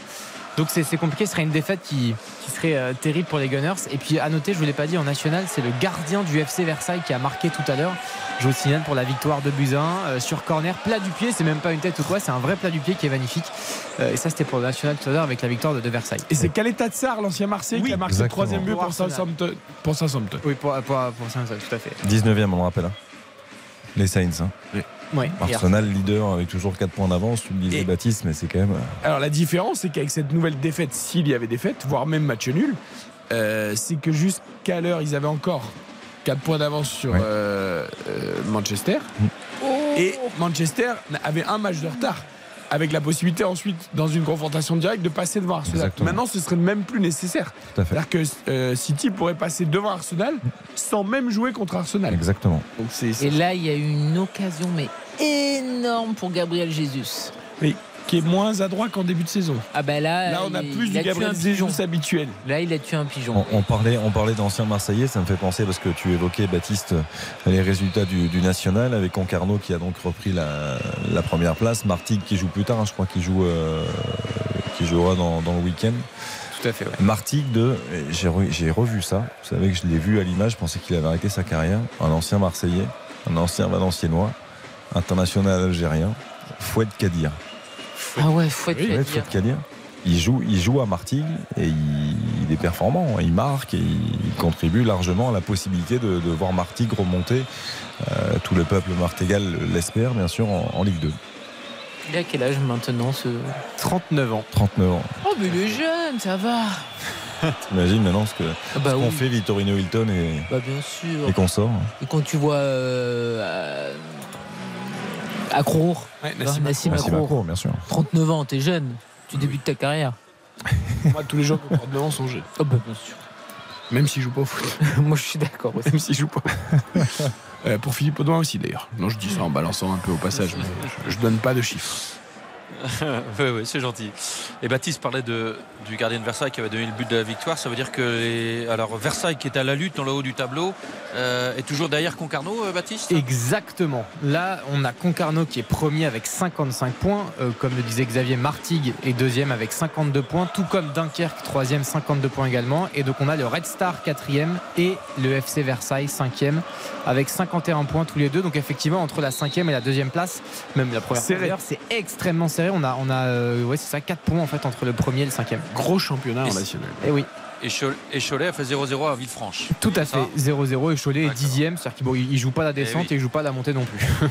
Et non, mais il glissait dangereusement les Choletais euh, au classement. Tout Bon, l'événement ouais. pour Cholet, c'est pas tant, euh, c'est pas tant le, le foot et le championnat basket. national, c'est plus. Ah bah eh oui. oui, c'est la, la finale de Coupe d'Europe mercredi à Cholet, euh, dans une, une ambiance de dingue, avec 4 points à remonter face au Polonais de Vloklavek en finale de cette Coupe d'Europe FIBA. Ce n'est que la quatrième épreuve européenne, mais. mais Ah, c'est- on c'est, prend euh, tout. Ça reste un On n'en a pas gagné 50, Philippe.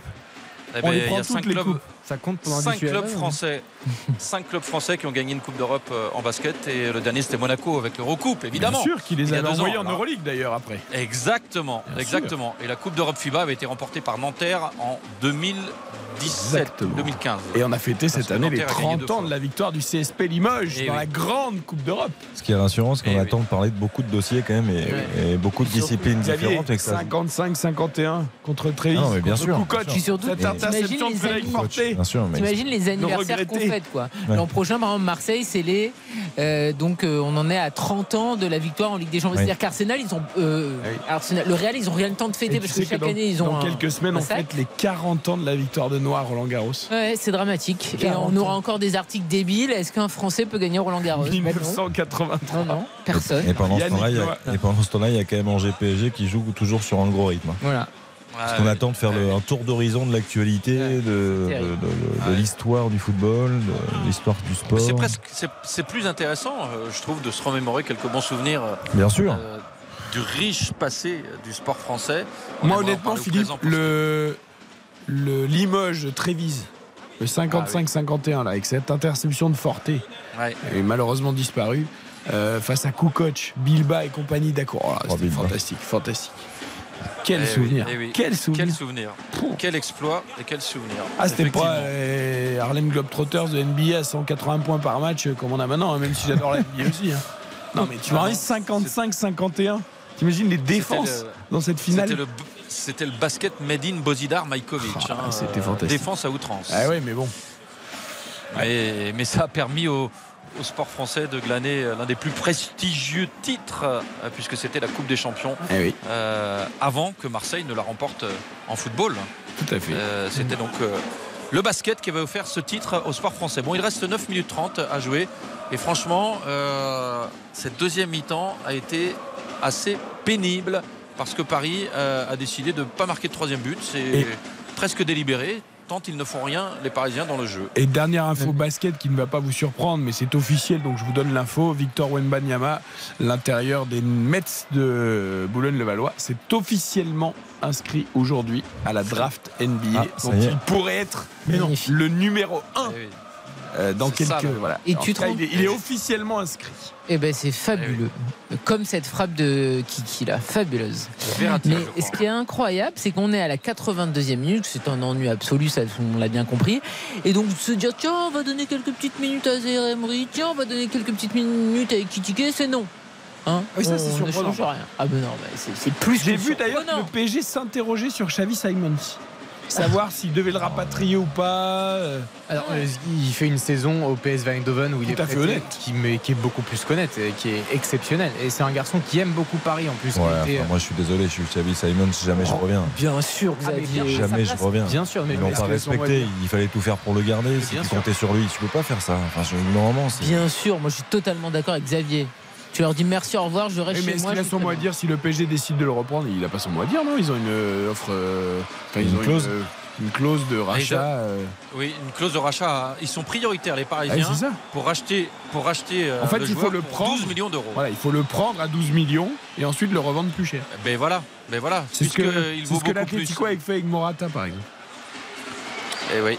Ouais, j'ai du mal euh, avec ce genre de choses. Après, comme- moi, je pense, honnêtement, c'est un très bon joueur, mais je suis pas sûr que le- Non, le, PSG c'est trop grand pour lui. Non, mais c'est comme, c'est- oui. quand on évoquait le retour de le retour d'Nkunku, le retour de Diaby, on voit ça quand même Non, à peu près tout le a- temps. Enfin, je au bout d'un moment, faut arrêter. Je- je- Non, mais il y a- il y, a une autre option également, c'est euh, de, de, rach- de racheter son contrat, enfin de le- lui faire signer un nouveau contrat au, au PSG et de le prêter la saison prochaine, puisque à ce poste, il, va- il est barré a priori par euh, Neymar.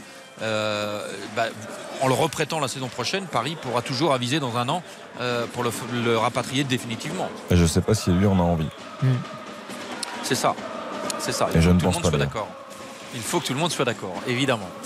Euh, plus que 7 minutes à jouer et euh, le PSG qui a le ballon dans les pieds, mais on joue à la baballe dans la moitié de terrain parisienne avec Ramos, Danilo, que Marquinhos. là. Même face à Angers, le PSG peut pas nous offrir une copie sérieuse et aboutie du début jusqu'à la fin. Là, ce qui est terrible, c'est qu'il y a- il y a 15 tirs du côté d'Angers, par exemple. Enfin, terrible pour le Paris Saint-Germain. 15 tirs et, 8, et 10 tirs seulement du côté du PSG. Donc, il y a 5 tirs du plus du côté du SCO Et sur d'Angers. les 15 tirs en juin, il y en a combien de cadrés? 3 cadrés et 4 du côté, du côté parisien. Et, le voilà. nombre de corners pour euh, Angers en deuxième mi-temps, euh, Baptiste Alors- Parce qu'en première mi-temps, le PSG va accumuler beaucoup de corners et je crois que le PSG n'a pas eu un seul. 4 corners pour Angers. En seconde mi-temps, tout à fait. Non mais c'est vrai que le PSG ne respecte pas les choses. Joue à fond, mets des buts, amuse-toi. Enfin. Bah, Il n'y a, aucun plaisir. respecte le public. Zéro plaisir. Oui, et puis même toi, Karine a raison, toi, quand tu joues au foot, t'as as envie de prendre du plaisir, et notamment quand tu joues une équipe plus faible. Bah, en général, t'en profites, tu Mais mets tu plein régales, c'est l'objectif. tu te Ah oui. régales, toi Oui, tu régales avec tes partenaires, tes collectifs, à toi, à moi, des jolis buts. Mais là, mais c'est mais terrible. Les deux buts sont ouais. même pas des beaux buts. hein. C'est C'est de la gestion permanente, en fait. Et d'ailleurs, il a fait quoi? Un changement ah, mais c'est tout, Verratti, le retour Ah, de Verratti. au, au bout d'un moment, c'est de la gestion de quoi là? Parce qu'il n'y a plus rien à gérer là en fait. Ah oui, c'est très étonnant. Ce que je veux dire, c'est qu'il te reste 6 matchs derrière, donc tu vas jouer au petit trot comme ça, tu vas finir tant bien que mal Il n'y a aucun panache en fait. la saison avec aucune rien. envie, avec. euh, Mais même Christophe Galtier sur euh, le banc, il doit être dépité de voir ça. Bah, il est un peu responsable aussi, non? Oui, oui, non, Oui, mais un bien peu. sûr qu'il est responsable. Mais bon, je veux dire, il est pas fou, il est comme nous. Mais bon, a il prépare yeux. la saison prochaine. D'ailleurs, Intérieurement, moi, ça commence à m'agacer que toutes les 5 minutes, ils me disent qu'il prépare la saison prochaine. intérieurement, il doit se dire mais que c'est nul, parce que tout le monde se dit ça. C'est nul. de- C'est lui qui a eu 6 mois pour les faire bosser, oui. qui les a pas fait Ah bosser. non, non, non, mais attends, il est totalement responsable, hein, je suis d'accord. Puis il a qu'à faire des changements s'il aime pas ce qu'il voit sur le terrain, hein, je suis d'accord avec toi. D'ailleurs, je crois qu'il y a un Parisien qui va entrer parce que j'ai vu quelqu'un gigoter de loin. Ah, Zaïre voilà. Emery qui, qui- qui attend, qui attend que le ballon sorte des limites du terrain. Ah, Parce ça que joue tellement comme il a que plus y a- ben voilà, et puis il n'y a plus d'engagement vraiment. Donc du coup, le ballon euh, reste dans l'air de jeu et il n'y a aucun, aucune possibilité de faire un changement. Euh, ça- je pense que ça doit faire 5 minutes que le ballon reste euh, dans Ouais, les T'as limites l'impression du qu'il y a terrain. deux équipes sur match faute. nul qui sont sauvées ou qui. Voilà. sur, sur- sur ce rythme-là, normalement, le ballon ne devrait pas sortir. hein. Exactement. Exactement. Personne ne bouge. Mais Alors là, c'est, alors là, c'est incroyable. Il n'y a aucun Angevin qui bouge et aucun Parisien qui bouge. Il y a six Parisiens euh, campés devant la surface de réparation. 6 ou 7, je ne sais plus. Euh, et ça se termine quand même par euh, Un un bon centre centre de Valérie. Angevin devant le but. C'était un beau centre de. Valérie. Attends, on on peut pas tout rater. Bah, on l'a taillé en permanence. Je souligne qu'il a fait un bon Ah centre. Et tu as raison. tu Il raison. pas attaqué du tout, mais il l'a bien mis. Mais le ballon est toujours pas sorti et Zahir Emery à ce rythme va pas pouvoir faire son entrée en jeu parce que euh, Paris n'est pas décidé à aller chercher ce ballon dans les pieds euh, des Angevins. Donc euh, bah, là c'est Abdelli qui a donné. Ouais, je suis pas sûr euh, qu'il y ait beaucoup de temps additionnel en plus. hein. Euh, non, non, non. Non, non, il faut vraiment on demander à est, on est l'arbitre plus près hein. du pari de Karine que de celui de Baptiste. hein. Mais bien sûr. Parce que Karine, un petit but angevin par euh, un hasard, euh, voilà, et ça serait bon. hein. J'avais dit pas de raclée. Allez là, allez, il Ah, faut marquer là. Il peut y avoir. Il peut, il peut y avoir un contre sur euh, une récupération parisienne avec la vitesse de Mbappé. Eh, comme- mais il en faut deux. Il en Oui. faut deux pour Baptiste. Ah, il en faut deux. Ah, ça va Euh, être là, compliqué, me- Baptiste. ça me paraît compliqué. Oh non, mais c'est pas Ah. grave. hein, c'est pas- Bah non, mais c'était pas mal parti pour le coup. Eh oui, Oh là là, ça c'est sûr. Sait pas quoi faire. Et la Tube est dans la surface. euh, Le ballon qui euh, revient c'est- devant le but. Ah, le but justement de Salah Tube. Le voilà le 2-1 avec un ballon remisé de la tête par Sima. Et c'est Tube en embuscade, plein axe devant les 5,50 euh, qui marque dans le but vide. Et ça fait 2-1 pour le Paris Saint-Germain. J'ai l'impression que Christophe Galtier est surtout dépité parce qu'il vient de voir de la part de sa défense. Euh, Bitsawi, Bitsawi va faire. Bitsawi, je, euh, le Bitsiabou. proprement. Voilà. Va faire son entrée également avec Zahir Emery. Non, mais Et pour le moment, ça fait 2-1. Tube, il est tout seul. Bah, le- Et toute l'action, on laisse les Angevins se faire des passes. euh, Il n'y a aucune agressivité défensive. C'est C'est Sima qui, c'est. Sima qui remise. hein. Oui, je crois. Mais la, la- Il me la- de la tête. il est dans belle, un mais- confort pour remiser aussi. La remise Ah est belle, oui. hein, mais il est, il est Ouais. complètement seul hein, sur l'ensemble Ah oui, de, de mais là, Valérie, les- encore une fois. Mais là, les Parisiens avaient décidé de ne plus jouer. C'était Ah oui. flagrant sur la, la 30 secondes plus tôt Quel sur le fait que les Angevins qui n'accéléraient pas et les Parisiens qui étaient complètement figés euh, devant leur surface de réparation et qui laissaient les Angevins s'approcher de la surface sans même euh, s'opposer euh, aux initiatives angevines. Vitinha, il sort, il a même pas transpiré. Il n'y a pas une goutte de sueur dans ses cheveux. Et il est remplacé par Mais on ne se rend pas compte de l'étendue des dégâts là. Le premier face au 20e qui va peut-être a priori gagner un match, mais de la plus des manières. Et t'as en face Arsenal Southampton, c'est pareil, c'est-à-dire le leader face à une équipe qui est complètement à la dérive et c'est football total et t'as 3-1. Mais c'est terrible. On n'a pas le droit en fait. Le PSG nous doit des comptes. Et tu vois, tu, non, mais même à 2-0, les jeunes, tu peux les faire rentrer. Là, tu fais rentrer Zaherami et Bichabou à la 87e. Non, Parce ce que que je comprends pas, ça c'est sert à que quoi Ces mêmes jeunes-là, notamment Zeremri, étaient titulaires, par exemple, lors du huitième de finale aller face au Bayern Munich. C'est-à-dire qu'il n'y a aucune cohérence en fait. Après, il y a forcément des choses qu'on ignore. Ils sont pas fous, euh, Galtier, son staff et compagnie. Mais c'est quand même assez surprenant. Mais là, ce qui est terrible, c'est que la seule chose qui restait au Paris Saint-Germain, c'était de, de bien finir cette saison juste en termes de contenu. Au moins d'être un champion. Ils vont te dire qu'ils ont gagné. Voilà. avec des, des- des- des victoires un peu enthousiasmantes et un peu voilà, c'est la seule chose qui, Non, qui mais restait. C'est terrible. Après, on savait bien que qu'on commence à aller se terminer. Je veux dire, enfin, Surtout qu'ils vont jouer que les équipes du bas de tableau là. Oui. Ils ont une fin de saison avec que les équipes du bas de tableau. nous qu'on puisse l'espérer, euh, c'est compréhensible. Mais tu t'attendais à autre chose véritablement? Au regard de la saison du PSG sur la, Non, sur la- mais la bon, fin Bah moment non. donné, euh, voilà, des fois, j'ai pas bah, envie de, de- de ne pas croire à l'orgueil ou juste à la volonté mais de ouais, moi, on va malheureusement, je m'attendais pas à autre chose en fait. Et puis, Et pourquoi pas une égalisation, euh, Philippe Ah bien faute Oh, c'est Kalumba là qui avait réussi à se faufiler. Et pour moi, il y avait faute de. Euh, je crois que c'est Verratti qui était à la lutte avec lui. En tout cas, Monsieur Vatelier était bien placé. Il a estimé qu'il n'y avait pas faute sur Kalumba qui avait fait la différence. Zahir Emery qui lance le contre. C'est peut-être une belle occasion pour euh, Mbappé pour un triplé avec euh, ah. Mbappé qui a décidé de chercher Messi. Ça fait plusieurs fois hein. depuis le début de la deuxième mi-temps et c'est intercepté par la défense. Ouais, mais là, Mbappé qui avait joué le jeu tout le match, en vraiment lui, pour le coup, se donnant. Là, il a c'est Bichabou qui fait l'appel Ouais. sur le côté gauche. Il lui donne pas. Non mais ne me dis pas non plus 60. que Kylian Mbappé Non, a joué le jeu tout le match. Bah, il avait fait son match, lui, contrairement à beaucoup d'autres. Non, le match est nullissime et il se trouve qu'il a marqué un doublé. Non, mais et très pas bien. Mais le contenu de son match, tout le monde est arrêté. Tout le monde est. Sur la première, peut-être, sur la deuxième, il- Honnêtement, beaucoup a, moins. quand oui, mais s'il y en a un qui essayait un peu de courir et de faire des Ouais. choses, c'était lui parce qu'il avait on- envie de marquer des buts. On va pas lui tomber dessus. Et, c'est encore lui qui est dans la surface avec euh, finalement la défense en faire des choses, quoi. Mais le collectif est nul. et il y a Mbappé qui a effectivement existé par euh, petites touches. Oui, bien Mais- sûr. Voilà. Non, mais là, il était dire- arrêté comme les autres. Là, il aurait pu se faire plaisir jusqu'au bout en jouant avec Bichabou. Et là, pour le coup, il a joué comme les autres, il s'est arrêté.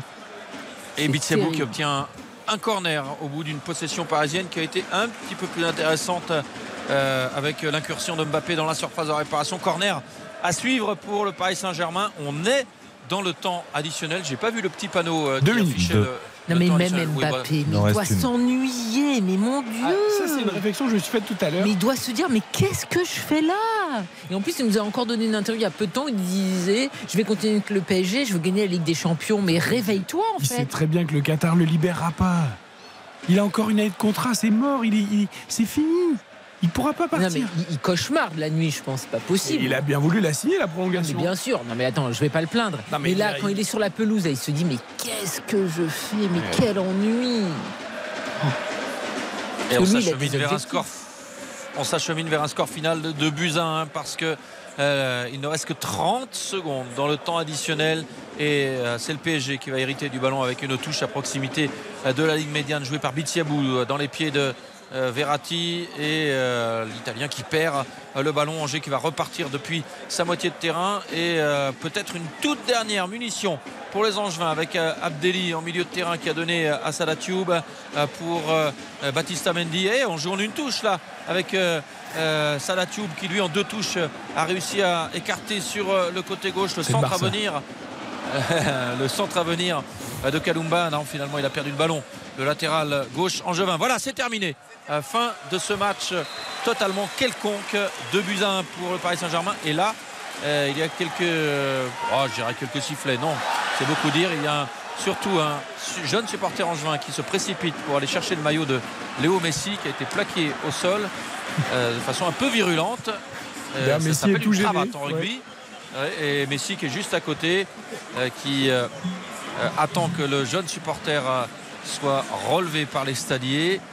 Et euh, ne sais pas si Léo Messi va lui offrir son maillot. Non, il va rentrer au vestiaire Et finalement. Mbappé se dit pourquoi c'est pas à moi qui est venu demander le maillot. Non mais par contre, euh, on peut dire que Kylian Mbappé a mis un gros vent à l'attaché de presse. Oui, qui a dit tu vas parler à la Et diffuseur il lui a Non. fait un gros nom. Pas vraiment, non. voilà. Pas vraiment, oui. Pas envie Ça Non. pas. pas envie. Voilà. Donc là, ils vont aller voir Danilo, la bonne patte, qui parfois quand même se rebiffe parce qu'il a bien le droit. Danilo, on le prend à chaque fois pour un pigeon en disant Danilo, t'es bien élevé, t'es sympa, tu vas répondre à la presse. On va voir. un- Ou alors Zahir Emery pour les deux minutes qu'il a joué. Ouais, ah ouais, ouais. Non, mais terrible. Bon, qu'est-ce qui se passe, Philippe Alors, Lionel Messi, lui, il est déjà à la douche. Voilà. Alors, Euh, Les bah autres là, restent un peu sur le terrain quand même.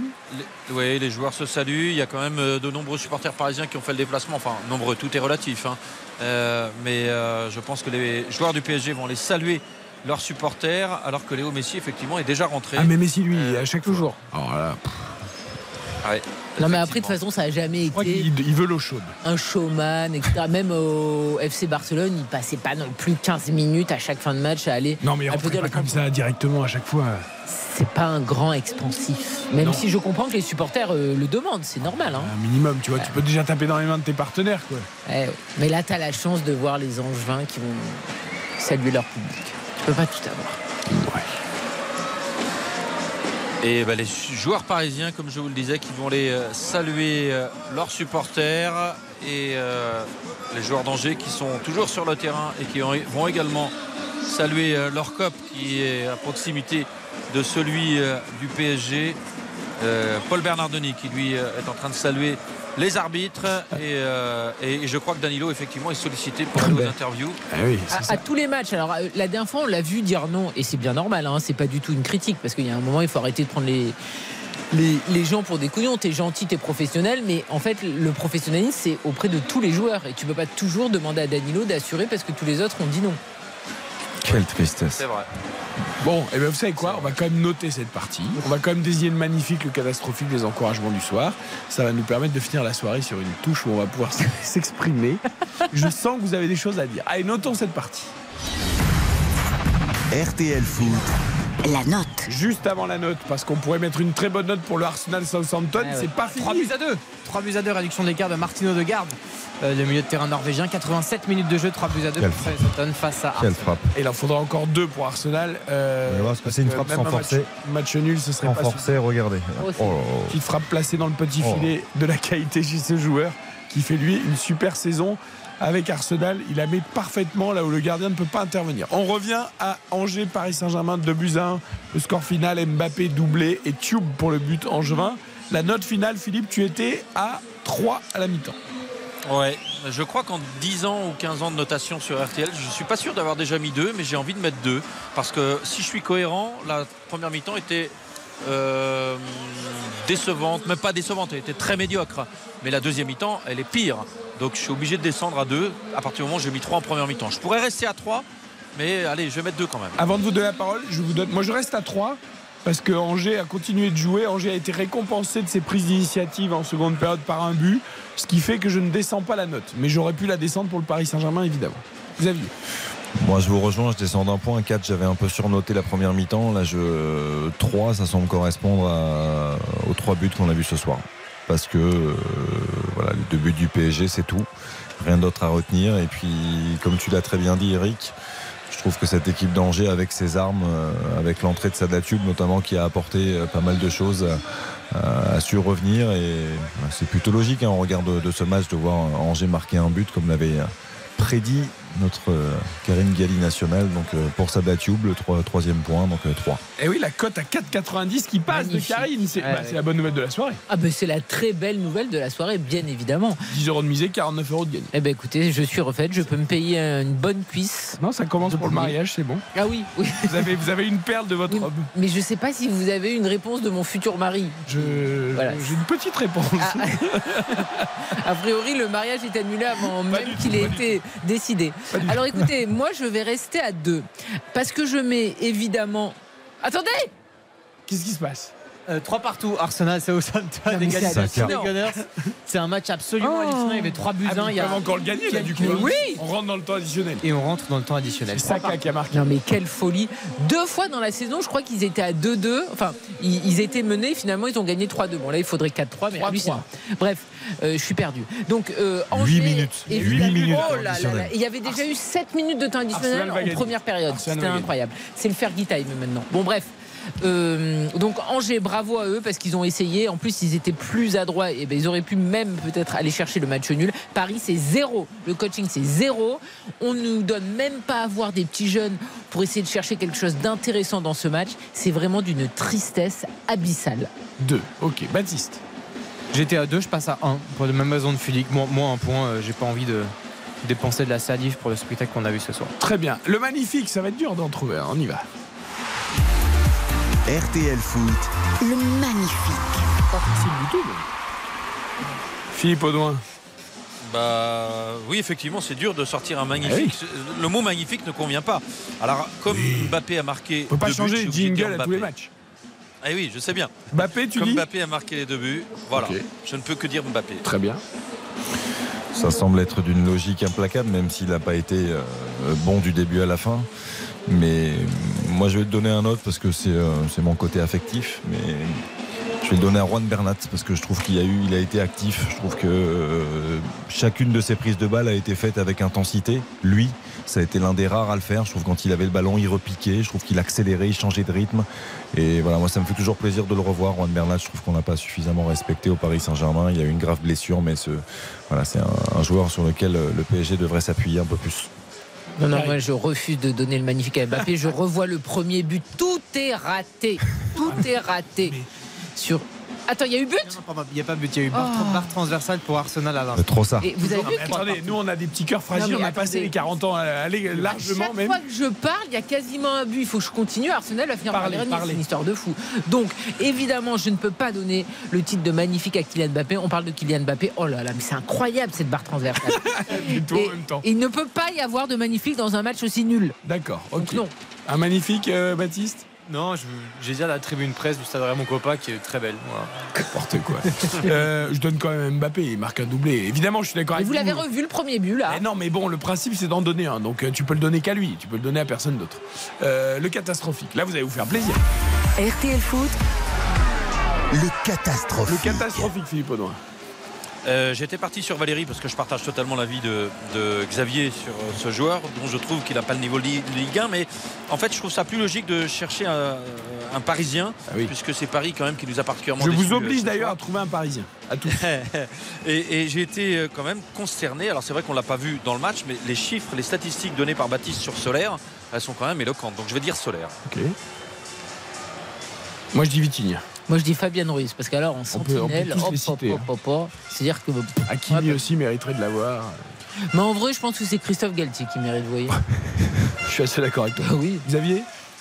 Ouais, moi j'allais dire Vitinha, parce que euh, hormis euh, sur euh, une séquence de 10 minutes où on l'a un peu plus vu, ou quand tu as commencé à en parler Eric tout à l'heure, sinon ça a été le, le néant comme l'ensemble du, du collectif parisien. Enfin, Galtier, du alors non-collectif parisien. Ah bah Galtier il mérite parce que déjà son équipe est nulle ici mais il ne fait aucun changement et après il te fait rentrer les petits jeunes pour mais quelques bouts de chaussettes c'est vraiment se moquer d'eux. Ok. Baptiste, euh, après la salle de presse, le restaurant peut-être Ah non, non, là, le, le- le salle de presse c'est magnifique. D'accord. J'ai aucune idée du joueur, je peux pas individualiser ce marasme collectif absolu. Je suis désolé. Ok. Donc le club Nasser Al Araifi alors du coup. Le pro- Monsieur Altani. Monsieur Altani. Propriétaire du Paris Saint-Germain. Non mais à un moment donné, vu que les saisons se suivent et se ressemblent, il y a un moment donné, il faut, il faut penser tout en haut. Voilà. Ok. Allez, on termine avec les encouragements. RTL Foot, Les encouragements. Allez, en un mot, Philippe, les encouragements. J'ai pensé à Baoya en première Bah mi-temps oui, parce que je le trouvais intéressant dans ses initiatives. Mais je trouve qu'il a disparu en deuxième mi-temps et j'ai bien aimé euh, l'entrée de Sada Tube. Donc je dirais Tube. Tube. Qui est techniquement limité, on le rappelle. hein, Mais qui a marqué. Oui, mais il a, il a Mais du qui a punch. marqué, ouais, il a marqué. Non, moi aussi, Tube, c'est un match particulier pour lui parce que certains l'oublient, mais il est né à Nanterre. Sada Tube, c'est quelqu'un du, du coin, donc de marquer contre le Paris Saint-Germain dans une saison aussi compliquée. Et je trouve qu'il a changé quand même largement les choses. Donc, euh, euh, Sada Tube, oui. Alors, ce n'est pas un phoque hein, qui est arrivé sur l'antenne de RTL. C'était juste Karim Gali qui a cru au but d'Arsenal. Non mais au ras du poteau Et donc, ça fait toujours 3-3 entre Arsenal et Oh, Southampton. Ras du poteau. Vous avez un encouragement ou pas? Mais j'aime beaucoup les phoques par contre. Ah oui. J'adore les phoques. Voilà, Marie. Euh, euh, non, j'adore les phoques. Quand j'étais petite, je rêvais d'avoir un phoque, voir un pingouin dans ma piscine. Évidemment, c'était pas possible, mais j'aurais aimé. Donc, moi, je vais aller comme Philippe pour la première mi-temps, euh, Baoya, parce que c'était évidemment une partie compliquée. Il a essayé de se montrer euh, dangereux, même si on a vu qu'il manquait de, de confiance. Mais on l'encourage à prendre évidemment de la confiance et à continuer à faire euh, des matchs un petit peu intéressants. Allez, Baptiste, pour terminer. Euh, Danilo Pereira qui va euh, se taper la zone mixte et compagnie déjà, et puis surtout qui, qui je trouve dans, dans l'état d'esprit le joueur le on va dire un peu irréprochable. Sachez que c'est Marquinhos qui a répondu à nos confrères de la télévision. On ne lui donnera pas la parole ce soir parce que la prestation parisienne était indigente malgré la victoire 2-1 à Angers avec un doublé de Kylian Mbappé contre un but de Tube. Merci Philippe Audouin. Désolé pour le. C'était pas un grand match, mais bon, c'était un plaisir de vous avoir avec Philippe. nous. euh, sur l'antenne de. RTL. Et il y aura plein d'autres rendez-vous. Philippe Poulin qui sera notamment au commentaire de la finale de Coupe de France avec Patrick Hisson.